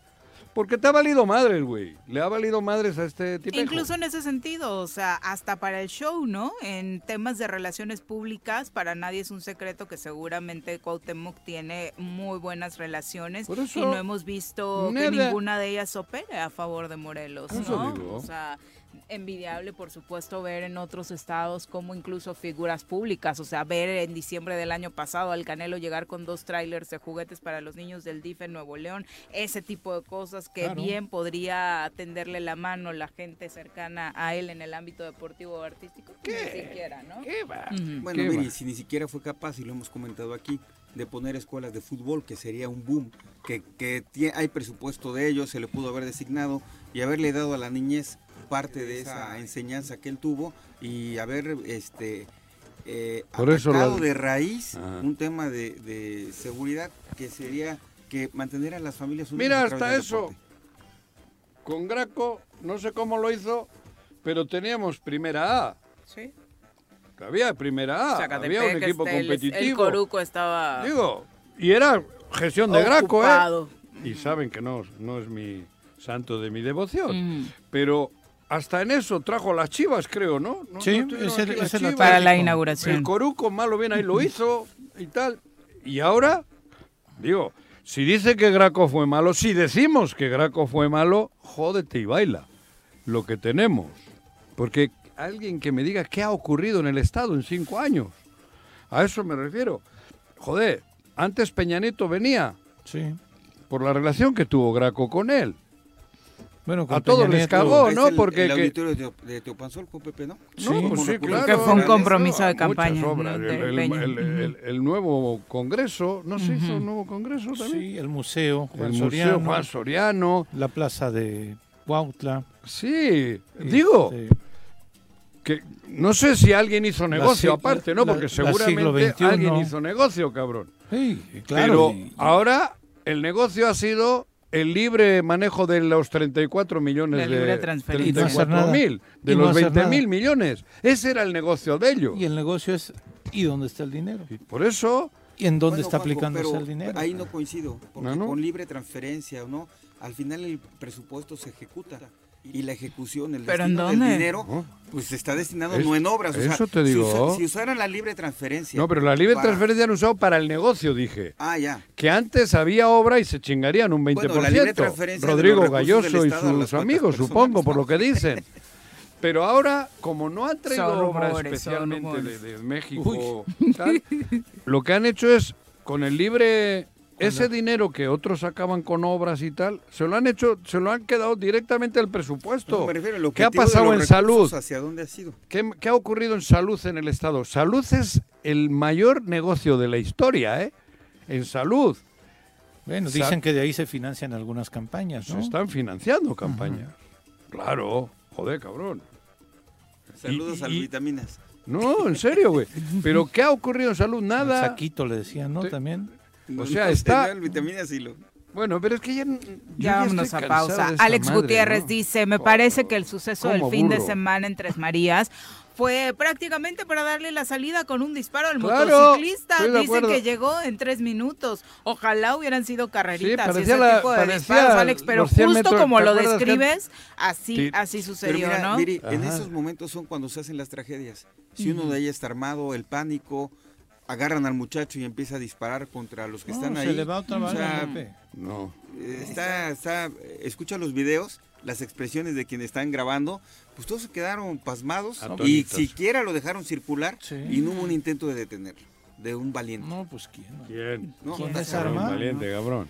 Eh, María Poblano dice, siempre han asaltado en esa carretera, Huitzilac Toluca, una vez asaltaron incluso No, pero Huitzilac Toluca es la de Zempoala. un autobús de Toluca Ahora que estamos venía hablando para Cuernavaca. Cuernavaca, México. Es la Ajá. otra, del otro lado. Sí. María. Que Antes se era refiere en, a la en- zona, en ¿no? Zempoala. Sí, sí, pero era Zempoala. Ahora es a la- en la autopista, en la autopista, autopista. José Luis Martínez dice, buen y bendecido día, los policías de prevención y los de investigación no sirven. Tanto Cuauhtémoc Guarneros como Uriel Carmona no han dado resultados en seguridad en Morelos. Abelardo Pero, Ma- eh, a ver, cabrón, ¿qué culpa tiene el portero si la defensa hace 25 penaltis? Es que estoy de acuerdo, para, pero ¿por qué juntamos las cosas? Digo, yo no le estoy defendiendo a Uriel, pero ¿por qué tenemos Qué que bueno que lo juntar las aclaras. cosas? No, cabrón, la culpa tiene el que hace el penalti, güey, el que, no, no el portero que no lo para. Puede que sea malo el portero, puede que sea un inútil, pero cabrón, Primero vamos a decir a los defensas que no hagan penaltis, cabrón, que eviten el penalti, que, que, que pongan a defender al pueblo de Morelos. Un estado de bienestar sería Claro, que no nos joder, preocupemos yo- por salir a la calle. no es lo mismo. Que no nos La culpa por tiene el que hacer nuestro penalti, no el que no lo para, Que no joder. nos preocupemos por, por desarrollar Puta. nuestra vida. Es que es verdad, güey.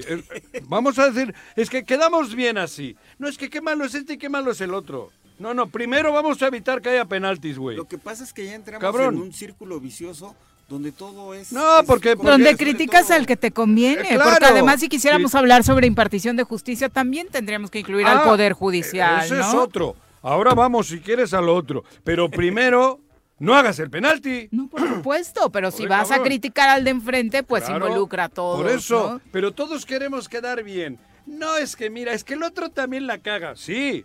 Pero ¿qué es lo primero que tenemos que parar? ¿Qué es lo que tenemos que hacer de Lo este que estado? urge. Que no hagan penaltis, joder.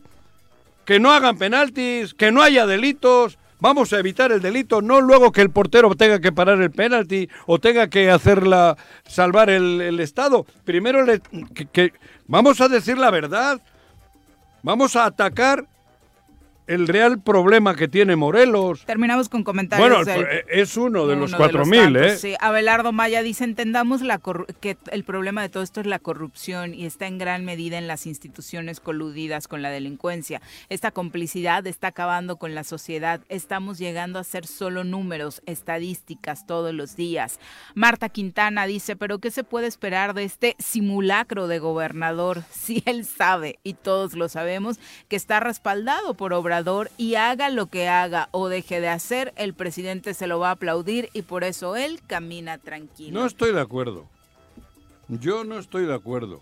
En momentos eh, puntuales sí ha ocurrido eso, pero en el día a día aquí no aparece Andrés Manuel. Los que aparecemos somos nosotros.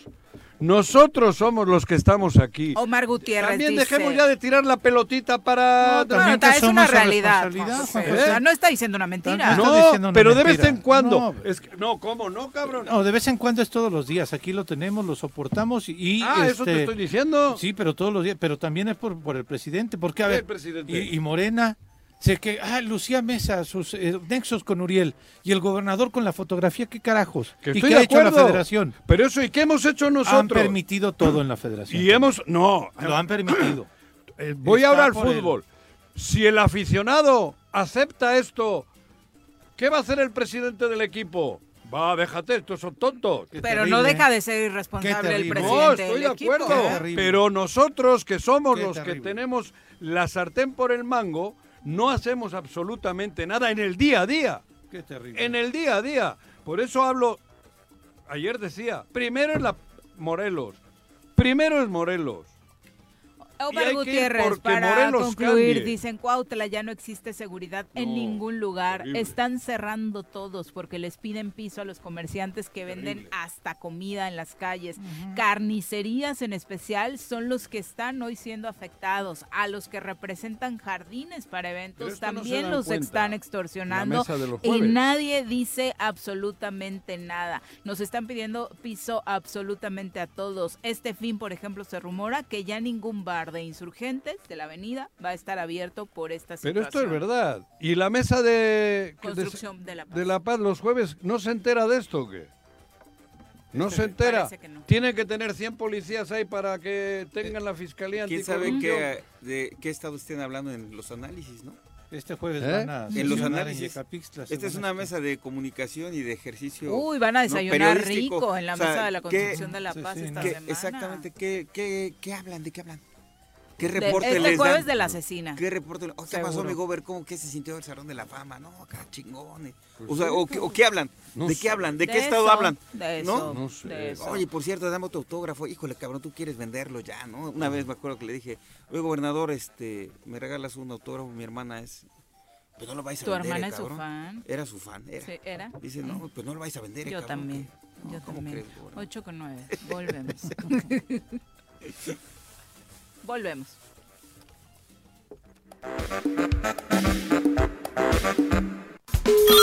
Bueno, bueno, Bueno.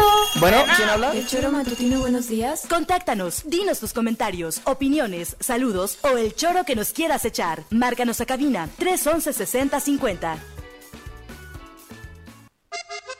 Súbale por Juárez, Calvario, atravieso Avenida Morelos. Eh, Sí, sí se va recorriendo, por favor. Por favor, pero rapidito que ya va a empezar el choro.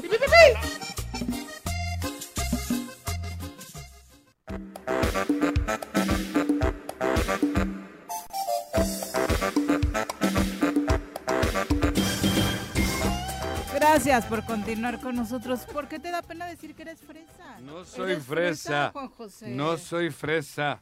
Pero, pero da el contexto, Viri, para quien nos escucha. Le Es que nos está preguntando a alguien Es de si la comen en fondas. No, me pregunto. Juanjo, porque da bien, dijo que sí. Yo Claro. lo conozco hace 20 años, yo sé que no comen fondas. Él no Bueno, el otro vez comimos en el y le pregunto, de- y le pregunto, ¿qué fonda de Cuernavaca Sí, sí, conoces? sí. ¿Cuál respondiste? Fonda la güera. la más fifí de la ciudad. ¿no?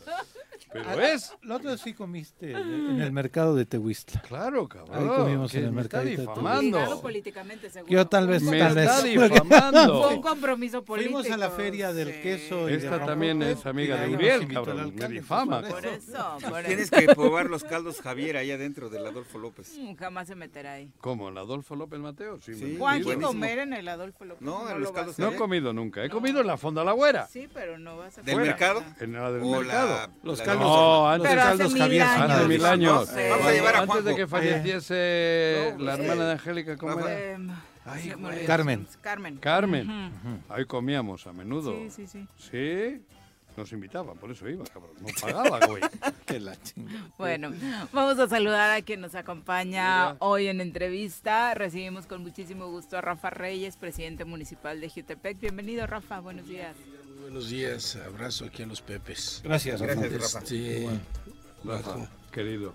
¿Pancita o callos a la madrileña? ¿Cómo No, le llamas? a la madrileña, no, pancita, güey. ¿Qué? Calles, a la madrileña nada, ni madre. No, no, Hay cuatro. Fifi, ¿no? Y Juanjo No. la representa, ¿o Sí, no? sí, Yo, sí, No. en la jicotera me he hecho mi pancita. Ahí nos hemos visto en la Ah, jicotera, mira, sí, cabrón. Yo cierto. me he hecho mi pancita. Cierto, cierto. Lulu la prepara bien rica. Pues No es callos a la madrileña. bastante no tranquilo te hemos observado, Rafa, madrileño. después de estas determinaciones en las que los números o, o qué fue lo que no te favoreció. ¿Cuál es tu conclusión? No, mira, yo considero que este, fueron decisiones que se tomaron en el centro, Ah. respetables. eh, tomé la, la decisión, y además así lo anuncié durante mucho tiempo, que no me prestaría una división de Morena.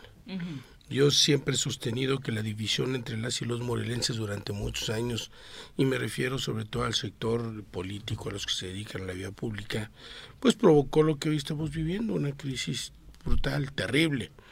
Y, estoy convencido que el 2024 eh, es la recuperación de Morelos. Y necesitamos sumarnos todos para recuperar Morelos. Eh, yo respeto a mis compañeras y compañeros que tomen otra determinación, no voy a prestarme jamás a la crítica, simple y llanamente tomé la determinación Si de hubiesen decir... hecho, digo, perdón, vamos a platicar sin discutir, pero si, imagínate tú, Lucy Mesa, y te dan ese madrazo, porque a ti no te han dado ese madrazo, porque a Lucy le han dado un madrazo de alto pelo, ¿eh? Porque le han etiquetado feísimo, digo, en serio. No es lo mismo. La bajaron de una manera artera, para mí, o para muchos que simpatizamos con la 4T. Eso no es unir Morelos. No es unir a la, Digo, en serio. Ustedes de alguna manera siguen en un bloque y tal, pero a ella... Digo, esa era una compañera del movimiento, era una compañera de, de, la misma trinchera de la izquierda. Creo que no ha sido... Vamos, era, es senadora de Morena. Cabrón. Por eso te digo, es distinto tu papel o tu situación que la de ella, por ejemplo. Si hubieses estado en los calzones de ella, bueno, perdón, en las faldas o en el pantalón de ella, ¿qué hubieses hecho?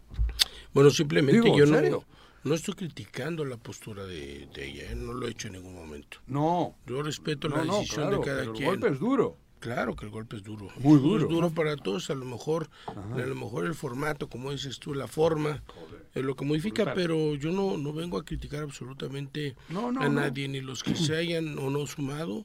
Simplemente yo asumí un papel que consideré a título personal Sí, sí. que debía de hacerse. Rafa, eh, eh, viendo eh, tu trayectoria, eh, que es la más, además la reciente, eh, tú has ido a las urnas.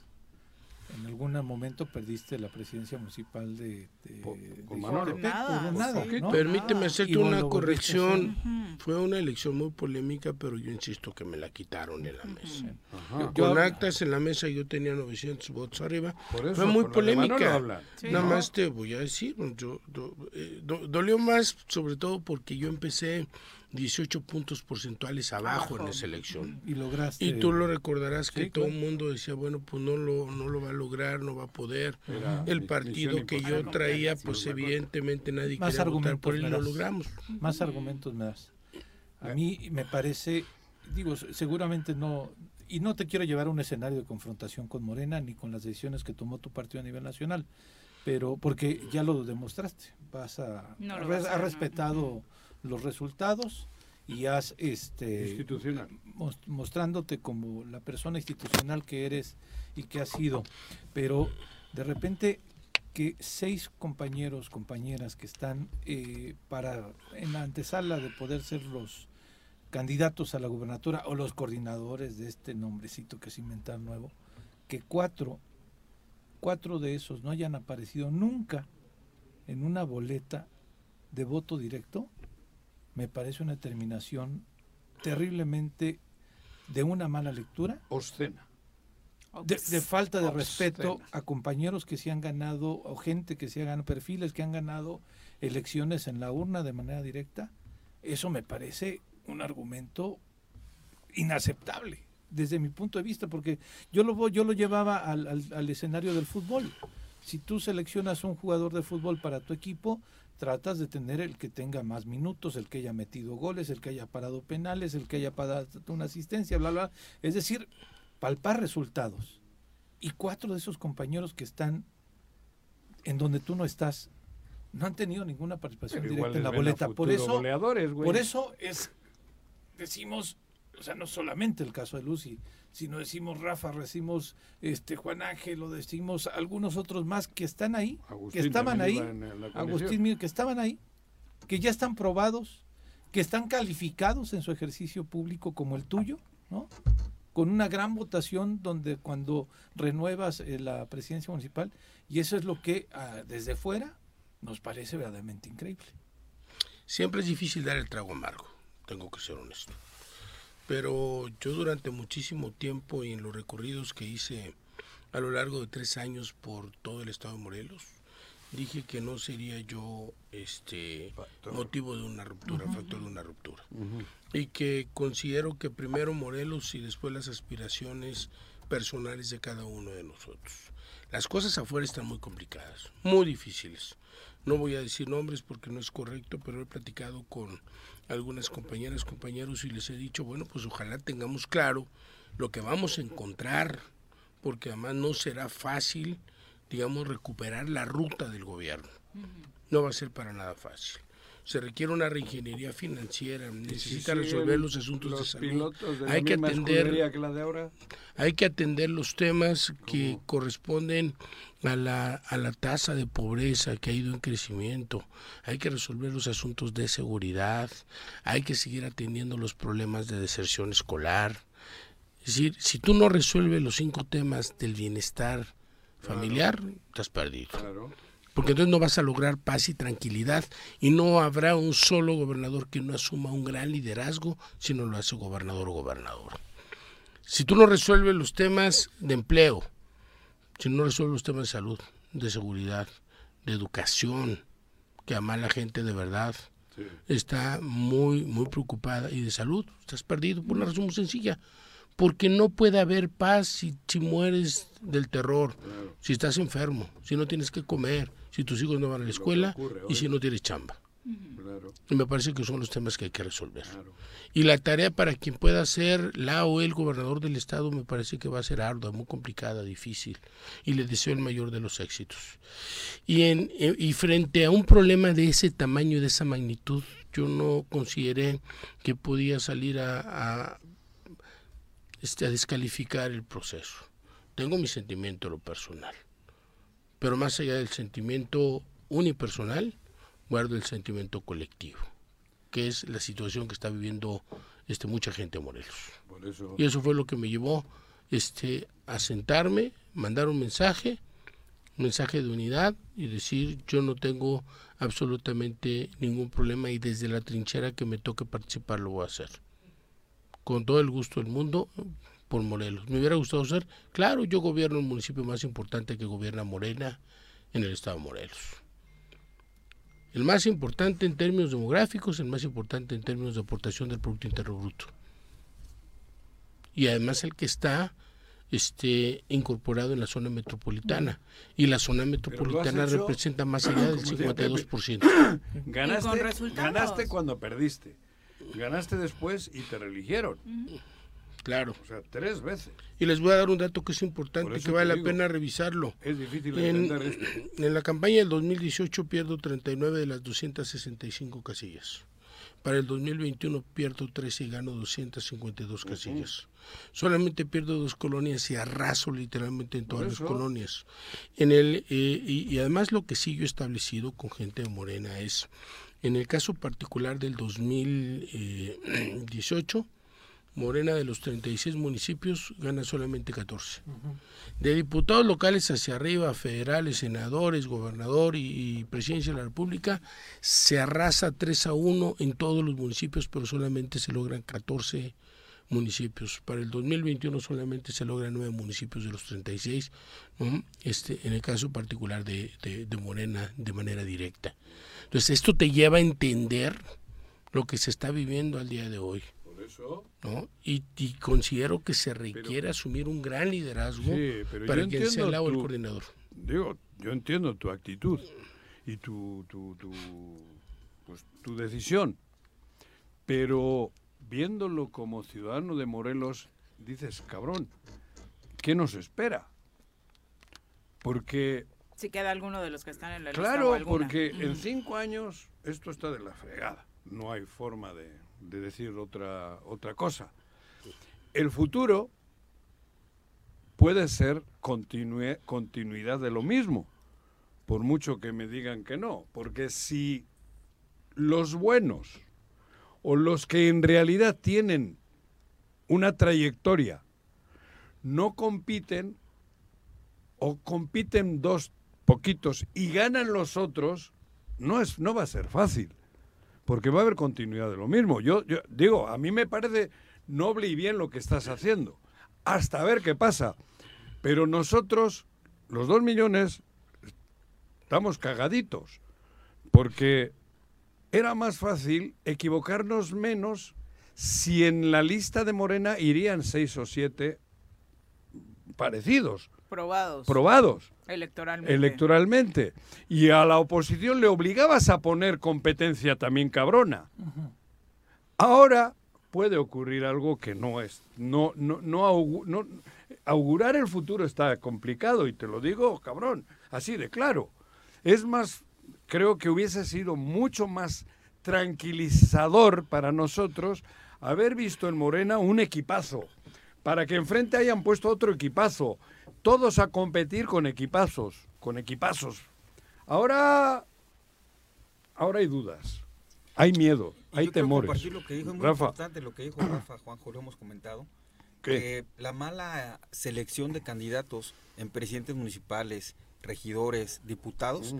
Eh, puso en crisis al partido en, en- en la elección anterior con la pérdida del, del Congreso del Estado, con la pérdida de los municipios. Entonces, eh, hoy que no aparece en esta elección el, el presidente, creen que la marca va a llegar para todo y no es así, es- eh, de verdad está muy complicado. Porque pudiera ganarse el gobernador con la marca, más no así los diputados, más no así los, los municipios, Pero- y eso va a dejar en crisis eh, política otra vez a, a Morelos. Yo voy a mi, a mi tema. Me parece que hubiese sido mejor haber visto seis personas morelenses fuertes, caladas, probadas. Y las hay. Eso es lo difícil de entender. Estaban ahí Y, y te 31. insisto, yo te felicito por tu noble acción. Pero Morelos no está para, digo, desde fuera viéndolo, cabrón. experimentar, Rafa. Estamos jodidos. Hay, hay temor. Digo, perdón. Por supuesto que hay una gran preocupación de parte de la gente. Yo he platicado con una compañera y un compañero y les he dicho, bueno, pues que la situación de Morelos no está fácil. Los que tenemos tres años recorriendo ya les planteé una serie de, de escenarios sobre lo que están viviendo las familias en Morelos. ¿Qué sigue? Bueno, pues sumarnos, si tenemos que trabajar para poder lograr un objetivo. Me queda claro lo que tú comentas respecto de, de Lucy Mesa, me queda claro lo que tú comentas respecto de Juan Ángel, de mí mismo. pues imagínate, no, yo te hablando de estar ¿eh? trabajando de manera permanente tanto tiempo, sí, lo sé, y de, y de verdad te los agradezco mucho. He recibido una cantidad enorme de llamadas. No tienes, si yo tengo mil llamadas, mil mensajes, ha sido poco. Ujú. Sí, mensajes que me dicen qué hacemos, a dónde vamos, cómo nos movemos. ¿Y ahora Y qué? siempre ¿No? he considerado yo que el, que el líder es el que sabe guiar las cosas de manera responsable. Y yo he intentado guiarlas de manera responsable porque hoy sí creo que debe haber un trabajo mucho más colectivo que unipersonal. Y porque estoy plenamente convencido que que Morelos de verdad merece tener un gobierno absolutamente responsable, es que trabaje, que saque la chamba todos los si- días, que se esmere. A ver, ¿y si te alicha? ¿Y si te alicha? ¿Y si te alicha porque se les ocurre a ti alicha? Porque son ocurrencias, ¿eh? El quitarte a ti, quitar a él son ocurrencias. No sé por qué. Pero son ocurrencias. ¿Y si la ocurrencia es te alicha? Para la candidatura. Digo, no digas nada. El riesgo está Digo, ahí, cabrón. latente, porque está Porque en la está, lista. Está, en la, está en la Mm. pelea. Yo- in- in- vamos, algo, algo rarísimo. Yo me quisiera Y si es arriesgar- alicha, Está complicado. Car- tú- Yo, Rafa, yo me quisiera arriesgar un comentario y hablando de, de, de, de tus sentimientos, Rafa, del político, pero también de la persona, pues que también siente y ve estos temas. Yo, yo le pediría a Rafa Reyes, con mucho respeto a su trayectoria, que tu experiencia mejor utilizada, más que una reelección en Jutepec, sería en un Congreso del Estado. Sé que tienes eh, alcance para una senaduría, para una diputación federal, pero yo creo que el talento y la experiencia de gente como tú se necesita en el próximo Congreso del Estado. Entonces, ojalá lo puedas valorar, porque precisamente se necesita para poder hacer. Para poder hacer eh, presupuestos en orden y acorde a lo que acabas de decir, la seguridad, la salud, la educación y todo ello, y comenzar a hacer... Estaría bueno que ni ahí esté. sí, pero... Estaría bueno. Pepe, no me jodas. Se Estaría tiene bueno. que armar ya una estrategia. Rafa, ¿qué La- mensaje las le dejas a la ciudadanía esta mañana? Pues que mira, yo me encuentro, pues por supuesto, siempre, eh, siempre con esta, esta tristeza, pues de no haber sido, pero también con mi autorreconocimiento por entender las cosas de manera responsable, por decirle a la sociedad en su conjunto que hoy es importante generar condiciones que nos permitan unificarnos todos. Al final de mi mensaje fue muy claro, por Morelos todo y por la unidad Morelos todas y todos. Y considero que cuando decimos todas y todos estamos obligados a participar este, todos en este proceso de unidad. Eso es lo que, lo que yo considero siempre es un trago amargo el que uno tiene que, que pasar, el que, el Es que se tiene que vivir en ese momento. Juan Salgado Brito ha sido tu gran amigo. Es, tu, mi, es mi tu- amigo. Es tu gran amigo. Es mi amigo y le deseo suerte a los este, a los participantes, es lo que te puedo decir. No, el, el tema particular es de un sentimiento personal. Yo fijo una postura de manera clara, responsable. ¿no? Y Este, y, de, y de cara a la gente. Porque además yo puedo salir a las calles este, y puedo ver de frente absolutamente a mujeres y a hombres. Ayer la verdad es que yo, yo no, no tengo por norma ir mucho a, a centros comerciales, estuve en un centro comercial, fui a, a un- a tomar un café con una persona y, la verdad es que las muestras de cariño, de aprecio, de afecto me decían, Rafa, queremos que, queríamos que tú fueras, este, no te vayas a mover, pues, pensamientos y comentarios diversos, el Congreso del Estado, el Senado, la Cámara de Diputados Federal y demás, pero también creo que eh, el hombre debe de estar en donde se le necesita y seguramente por la vida me tendrá deparado algo hacia adelante y si no pues yo también sabré tomar mis propias determinaciones Esta- estaremos esperando Muchas gracias por Todo acompañarnos, Rafa. Muchas gracias a ustedes ¿eh? muchas gracias agradezco mucho 8 con 31, volvemos. Bueno, Bueno. bueno, Bueno. Bueno, ¿quién habla? Contáctanos, dinos tus comentarios, opiniones, saludos o el choro que nos quieras echar. Márcanos a cabina 311 6050.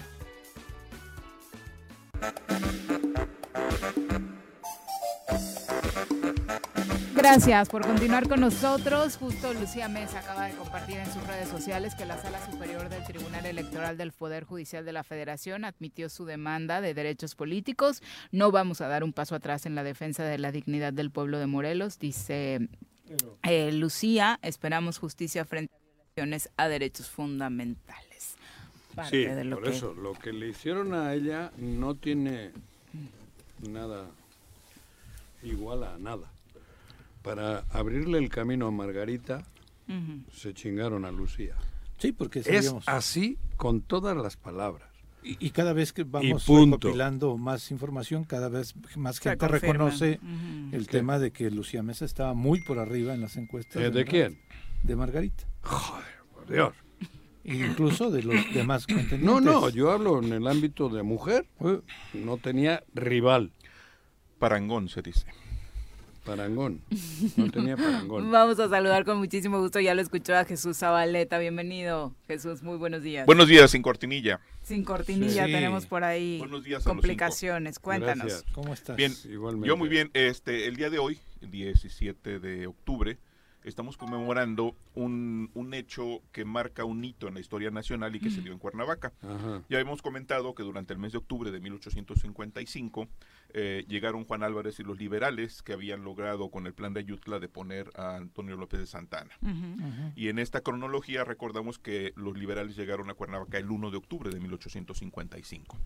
El 4 de octubre eh, se, se hace la elección para el presidente interino, como lo marca el plan de Ayutla, que había sido promulgado el 1 de marzo de 1854, eh, y, se, y fue electo por 16 votos Juan Álvarez Hurtado como presidente interino de la República. El, el propio plan de Ayutla establecía que eh, 15 días después de la, de la protesta del presidente interino, este debería convocar al Congreso Constituyente que iniciaría el tránsito hacia la construcción de la Constitución eh, que eh, reemplazaría la existente. Y esto eh, se dio justamente un día como hoy, en Cuernavaca, Juan Álvarez Hurtado, en su calidad de presidente interino de la República, publicó la convocatoria para la, instalación del Congreso Constituyente mediante un proceso electoral, por supuesto, que derivaría en la Constitución de 1857, que fue eh, sancionada el 5 de febrero de 1857. Por eso es importante esta fecha en este tránsito que inicia con la promulgación del Plan de Ayutla el 1 de marzo de 1854 y concluye con la promulgación de la Constitución de, de- de México del 5 de febrero de 1857. Hoy recordamos este hecho tan importante eh, que marca un hito porque se hace un replanteamiento completo de las estructuras de, go- de gobierno y eh, me parece que es necesario destacar que en esta perspectiva de, de la congruencia Juan Álvarez fue congruente porque eh, cuando está todo el mes de, de octubre en Cuernavaca, tienen que trasladarse posteriormente a la Ciudad de México, sobre todo por las presiones de los grupos de poder y a través de, de los medios existentes en la época, de los periódicos. Se decía que no se podía gobernar el, el país desde Cuernavaca. Y Juan Álvarez, acostumbrado más al ámbito rural, prefirió Cuernavaca y por eso estuvo durante todo un mes. Las presiones lo llevaron a irse a la Ciudad de México, pero renunció el 10 de diciembre de 1855, es decir, a, a tres meses de, a- de- después. a- a Ujú. dos meses de, de haber este, rendido protesta, harto de las intrigas, de la corrupción, del boato palaciego, prefirió regresar a su, a su natal eh, Atoyac y, eh, y seguir en la construcción del, del Estado que él había propiciado que se creara, es decir, el Estado de Guerrero. Él es el padre de la creación del, del Estado de Guerrero, lo que se dio el, el- en, en 1847, eh, cuando se, se decretó la creación de la entidad. Eh, Hoy recordamos a Juan Álvarez Hurtado y también en este contexto les comento, eh, eh, sin la menor presunción, por supuesto, que fui invitado a la Semana Académica del Colegio Mexiquense en el marco de su Feria del Libro. Eh, el presidente del Colegio Mexiquense, César Camacho Quirós, eh, encabeza esta Feria del Libro y el próximo viernes eh, estaremos en la última mesa con el propio César Camacho Quirós, hablando de la clase política del actual estado de Morelos en un periodo entre 1810 y 1869, es decir, entre la guerra de independencia y la creación del estado. Y hago referencia solo a, a algunos de estos personajes, Ignacio de la Piedra, que llegó de Tepecuacuilco a Puente de Ixtla, fue alcalde de Puente de Ixtla, eh, después por apoyar a la insurgencia, eh, sobre todo financiando con sus propios recursos, fue perseguido por los realistas, eh, sin embargo, por ser también adepto de Agustín de Iturbide, y con sus propios recursos salvar la imprenta que había ordenado Iturbide que se comprara en Puebla y se llevara a, a, Guerrero para imprimir el plan de Iguala, fue perseguido por los insurgentes que no estaban de acuerdo con Iturbide. ¿Con todo en la imprenta? Este, no, él logró que se mandara. No, hay que considerar que las imprentas de la época eh, no necesariamente eran eran, eran muy grandes. Le hizo para había, había imprentas de menor tamaño, por ah, supuesto, portátiles y, en, y en campaña se utilizaban para hacer manifiestos y demás. Así es.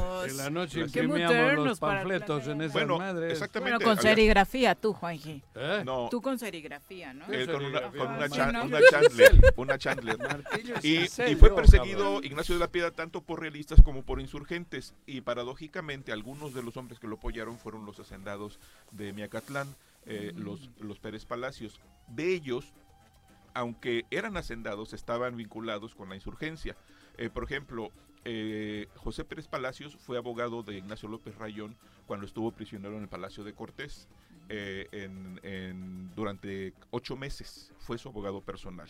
el propio Francisco de Pérez Palacios apoyó a Ignacio de la Piedra escondiéndolo en la hacienda de, San Salvador Miacatlán para evitar que fuese detenido. Después, se, después, después se ocultó en la hacienda de Santa Rosa 30 de los Valdovinos. Eh, y otro, otro de ellos, Luis, Luis Pérez Palacios, fue lo mismo alcalde de Miacatlán, que fue prefecto de Cuernavaca, el equivalente de la figura de gobernador, eh, y también fue diputado local al Congreso del Estado de México. Voy a hablar en esta plática justamente de los grupos de poder que en, Morelos tienen eh, muchas aristas. Y ya lo mencionábamos y con esto cierro, el hecho de que el primer gobernador, que fue eh, gobernador provisional, Pedro Baranda, era de Campeche los dos contendientes por la gubernatura, que fueron Porfirio Díaz de Oaxaca y Francisco Leiva del Estado de México. Y así, el, el segundo gobernador constitucional fue de Chihuahua. Y llegamos finalmente al siglo XXI con un gobernador de Tabasco y uno de la Ciudad de México.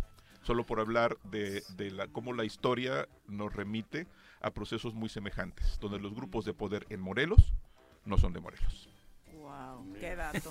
Qué dato. Histórico. Sí. Y se repite. Chale. Así es. ¿No? Hoy. Hoy, por eso lo digo. a la distancia se repite. Mm. Me quedé pensando si prefería un chihuahueño o a un tepiteño. ¿no? chihuahuense. Chihuahuense. No, habla del perro. Yo hablaba del Ah, perro. Perro o camello, quiso decir, güey. Gracias, Jesús. Muy Buen día. días. Gracias y Buen día. éxito allá en el Claro, Estado de México. Ya les contaré, es interesante la, la, la, la semana académica del Colegio Mexiquense. Alberto Luna Villegas, un abrazo, dice saludos con afecto especialmente a Juanjo. Reconocemos la gran capacidad de Rafa Reyes para administrar y gobernar. Eh, Carmen Ruiz, saludos. Pedro Figueroa también. Octavio Olvera, Aurora Jaimes, Reina Díaz, dice, nunca voy a entender cómo se llegó a este resultado interno en Morena por más explicaciones que eh, quieran darnos. Pocos, pocos lo entienden. Eh, no ellos lo seguramente. Carlos Sotelo lo dice, los, herma- perfectamente. los hermanos Bravo están haciendo pedazos al Estado y aún así Mario Delgado les permite imponer a dos personajes sin experiencia en esta lista Igual final, tiene ¿no? algún pedazo de eso que están despedazando. Octavio Olvera dice, creo que las ocurrencias de las que hablan finalmente se traducen en padrinazgos. Carmen Ruiz dice, qué buen noticiero, conocedores en el tema político. ¿Cuál estás escuchando? ¡Ah!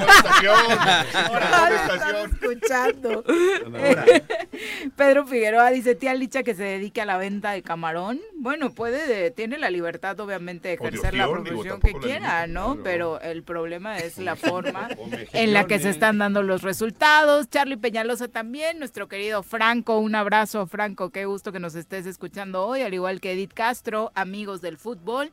Y siendo las 8.44, saludamos ahora a Natsiel Carranco. Bienvenida, Nat, muy buenos días. Muy buenos días a todas y a todas las personas que nos están escuchando, Juanjo, Viri, Pepe Pepe, y bueno, aquí el compañero, ¿verdad? Zabaleta que no se va. Porque no me, porque no me dejan pasar. Si me dejaran pasar, me hubiera ido. De haber sabido. De haber sabido que ese era el tema. Oigan, pues eh, voy, voy a seguir también como por el rumbo que trae eh, Jesús Zabaleta con relación a la Constitución. Y es que el día de hoy es un día muy importante, especialmente para las mujeres en México. Es que el 17 de octubre de 1953 se reconoció el derecho al voto de las mujeres, digamos ya a nivel federal. En 1947, con el presidente Miguel Alemán, se reconoce para que puedan ser electas las mujeres a nivel municipal, pero ya en 1953 se les reconoce o se nos reconoce pues como el voto para votar y ser votadas ya en elecciones federales. Podían ser electas, pero no podían ser, eh, no podían votar. Sí podían votar, pero ya de manera eh, general para votar y ser votadas en 1953, porque antes solamente lo hacían, eh, podían ser votadas para elecciones municipales. Y eh, la verdad es que la historia alrededor de esta reforma es interesante y por supuesto que viene de la mano acompañada con los movimientos feministas que si bien es cierto podrían no reconocerse como tal, eh, aunque el feminismo en México tiene historia desde antes de la revolución eh, y de manera contundente en Yucatán después de que... eh, termina, digamos, el proceso revolucionario, la realidad es que las mujeres no terminaban de entender cómo haber haber participado en la revolución, haber participado en la elaboración de una constitución les, les dejaba fuera del reconocimiento de muchos derechos para ser iguales eh, a los hombres o para que se les reconociera la igualdad con los hombres. Es por eso que eh, 70 años conmemorando que ya las mujeres podemos votar y ser votadas es necesario recordarlo y es necesario visibilizarlo, porque si bien es cierto, después de 70 años las mujeres ya tenemos mayor participación eh, en los cargos de elección popular, la realidad es que todavía tenemos una gran cantidad de retos. ¿Cuáles son estos retos? Bueno, primero se reconoce el voto, pero reconocer el voto o, o hacer reformas por decreto no necesariamente nos da la posibilidad de tener acceso a él. Y esto se puede referir también en cuáles eran los debates dentro de la Cámara de Diputados cuando se elige, o de- perdón, cuando se decide reconocer el derecho. Y había dos, eh, dos posicionamientos que eran los más relevantes de por qué las mujeres no deberíamos de tener el voto. Y esto estaba vinculado, por un lado, con que le íbamos a dar dos votos al marido, porque evidentemente no teníamos capacidad de decidir solas, y por lo tanto el marido iba a tener dos votos en lugar de uno. Y por el otro es que nuestra cercanía como mujeres a la iglesia, especialmente católica, le iba a dar este voto Al probablemente al clero. Al cura. Y entonces eh, siempre en la mesa estuvo la discusión de que somos tan o que podemos ser tan em, Influenciables. influenciables, nuestro intelecto, por ¿no? supuesto, Tampoco inteligentes. tampoco inteligentes que nuestro voto iba a ser utilizado por el varón de la familia o el varón más cercano que es que era generalmente en esos tiempos el clero. A lo largo de la historia, El voto a favor de quien quisiera el clero. exactamente, ¿no? y entonces eso iba a y no ¿Qué iba a favorecer. Sí, en algunos partidos políticos. pero no Digo, solamente no, por las no, mujeres. No, mujer- no, no, exacto, digo, partido. Pero en la actualidad ya, ya ocurre con otras iglesias. Sí, Sí, claro. Sí, el el PES, PES. por ejemplo. Claro, el El- PES. sí, tuvimos sí. un- tenemos una- un El partido que está vinculado a una iglesia El que es el- la cristiana, ¿no? La Pero religión cristiana. lo que dices, me parece necesario recordar que en Morelos la primera mujer fue Gloria Peña Benítez, Así que es, presidió en Atlatlaucan. Atlatlaucan en el periodo 1955. Diez años después. Ah, pasaron 10 Y eso, y eso es importante mencionarlo porque el Sí. hecho de que te Gloria reconozcan Benítez, un derecho no lo hace accesible por decreto. Requieres de muchas cosas, entre eso el reconocimiento social de este derecho. Y las mujeres tenemos que luchar todo el tiempo para que se nos reconozcan política, jurídica, económica, social, nuestros derechos. Y tenemos un montón de derechos que siguen sin reconocernos. No voy a dejar de mencionar el derecho al aborto. Pero además de eso, o sea, es primero tienes que convencer a la gente de que realmente tienes el derecho para que te voten. Después tienes que ir buscando mecanismos de política pública para poder garantizar las condiciones de equidad o de igualdad con los hombres. Y entonces, a lo largo de estos 70 años hemos visto, por ejemplo, las cuotas 70-30. Pero el 70 no era de mujeres, era de hombres, ¿no? Y entonces había una ley que decía que debe haber 70% mujeres, y, perdón, hombres y 30% mujeres. Después se modificó para que quedara 50-50 y en algunos casos incluso ha eh, rebasado el 50% las mujeres y tenemos a una gran cantidad de hombres diciendo que eso es inequidad cuando evidentemente son políticas de acción. eh, de acciones afirmativas en donde la posibilidad de que haya más mujeres en espacio de toma de decisión no es un acto discriminatorio en, en contrario a los hombres, ¿no? Pero pasó algo interesante, ¿no? Cuando se llegó al porcentaje paritario, 50%, 50%, se llegaba a la estrategia de que la titularidad de la candidatura era para la mujer y la suplencia para el hombre. Exactamente. Rendía Ya protesta a la mujer, sí, pero sucedió Y y se- en muchos casos. hermana, cabrón. Y se les llamaba Las Juanitas, Juanitas. ¿no? Eso, la que mamá, eh, hermana. iba una mujer, renunciaba esa La mujer, novia. la esposa, la hermana, la, La novia, mamá, la mamá, y entonces llegaba quien iba en suplencia. Y no voy a decir nombres, pero por acá anda en el choro, de ¿no? Una de las personas que lo hizo. Entonces, ¿qué? ¿No te acuerdas? No me acuerdo. Ay, no, te no lo voy a dejar de sí, tarea. de tarea. Bueno, Estúdiale. el 50-50. Ya que estamos viendo la posibilidad de tener ¿Quién? equidad, entonces nos no. enfrentamos a la violencia política en razón de género. Y entonces tenemos a hombres agrediendo a mujeres, tomando decisiones ya por eh, en casos de elección popular, en donde no las ¡Paco! no- Ah, ya te Ay, ya, soplaron. ay, ya. Ay. en donde Dejen que estudie, que lea, Sí.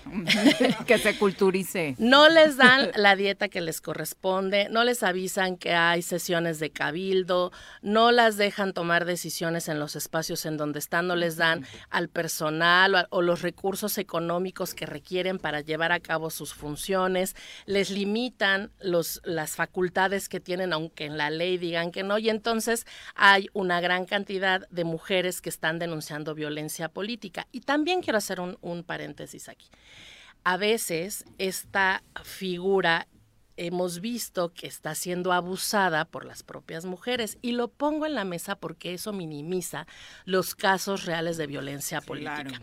O sea, no, el hecho de que te critiquen en tu función, de que digan que eres corrupta, de que digan que no estás rindiendo cuentas, que no estás haciendo el trabajo que hagas, no es violencia política de género, a menos que traiga la connotación de lo que establece la ley, ya sea eh, la ley de acceso de las mujeres a una vida libre de violencia, el Código Penal y los mecanismos que tiene el INE o el INPEPAC para poder demostrar estos casos.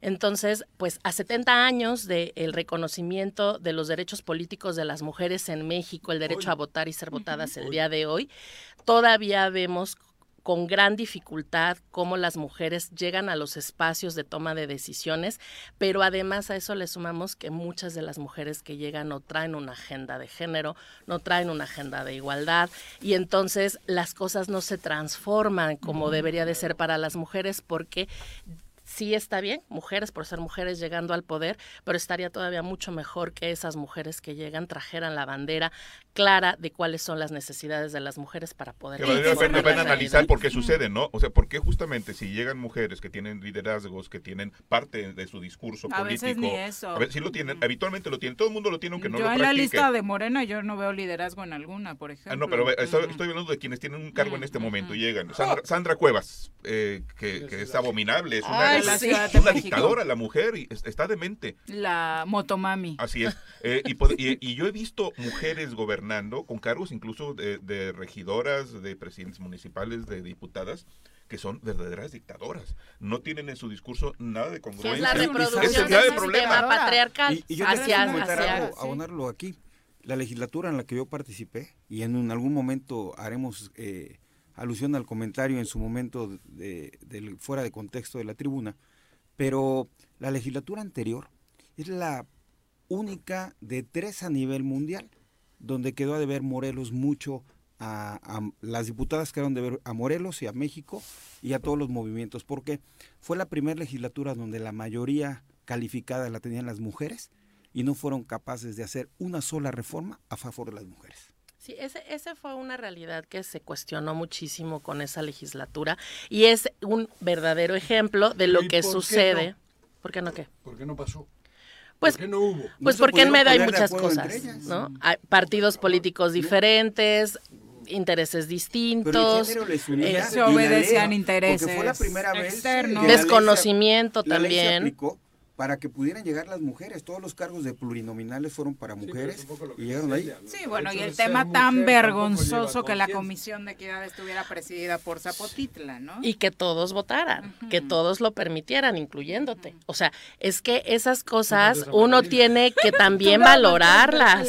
Pues es que es que es es importante también hacer el reconocimiento de que hay decisiones que impactan de manera importante cuando estamos en espacios de toma de decisiones. Dejar que un hombre presidiera una comisión que estaba hecha para el, el avance y el adelanto de los derechos de las mujeres fue una cosa tremenda. Y, que después, además, y- y lo dices bien. terminara estando señalado por, violen por violencia sexual y por violencia política de personas distintas, las dos mujeres.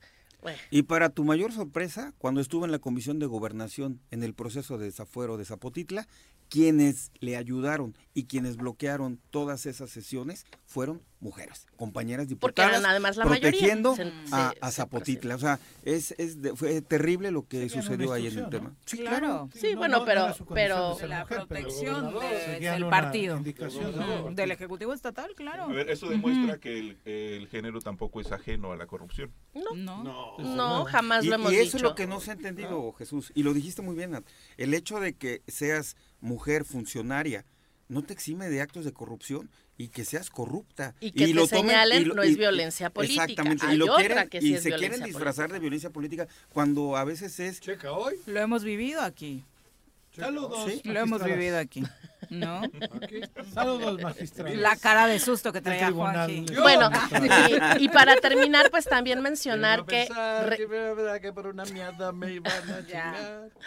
también es importante, o bueno, me parece, eh, quiero terminar diciendo que a pesar de estar en el siglo XXI y que y con todas estas reformas y todo esto que ya sabemos que existe y que son compromisos internacionales que tiene México, tenemos todavía municipios de pueblos originarios que están Sí, negándole la participación a las mujeres en Morelos. Usos y costumbres. O sea, no, no, no hay que pensar en Oaxaca, en Chiapas, en estos municipios que son mucho más eh, No, poblados. No, no son ¿no? usos y costumbres, son Bueno, abusos no, son- completos, son abusos, son abusos completos. Abusos y cosas. bueno, Nat, muchas gracias. No, pues gracias a ustedes y eh, pues a todas las mujeres que han sido parte para que tengamos este derecho reconocido. Gracias. Nat, yo te quiero Gracias. desear todo el éxito en este emprendimiento que estás teniendo para Muchas poder ser magistrada. Ojalá lo logres. Y si lo, eh, lo logras, no te pierdas, ¿eh? como se han perdido compañeras diputadas y mucha gente que ha llegado al. Instituto de la Mujer Pero te y no han... te ubicamos. ¿Eh? Yo ayudo a ubicarte.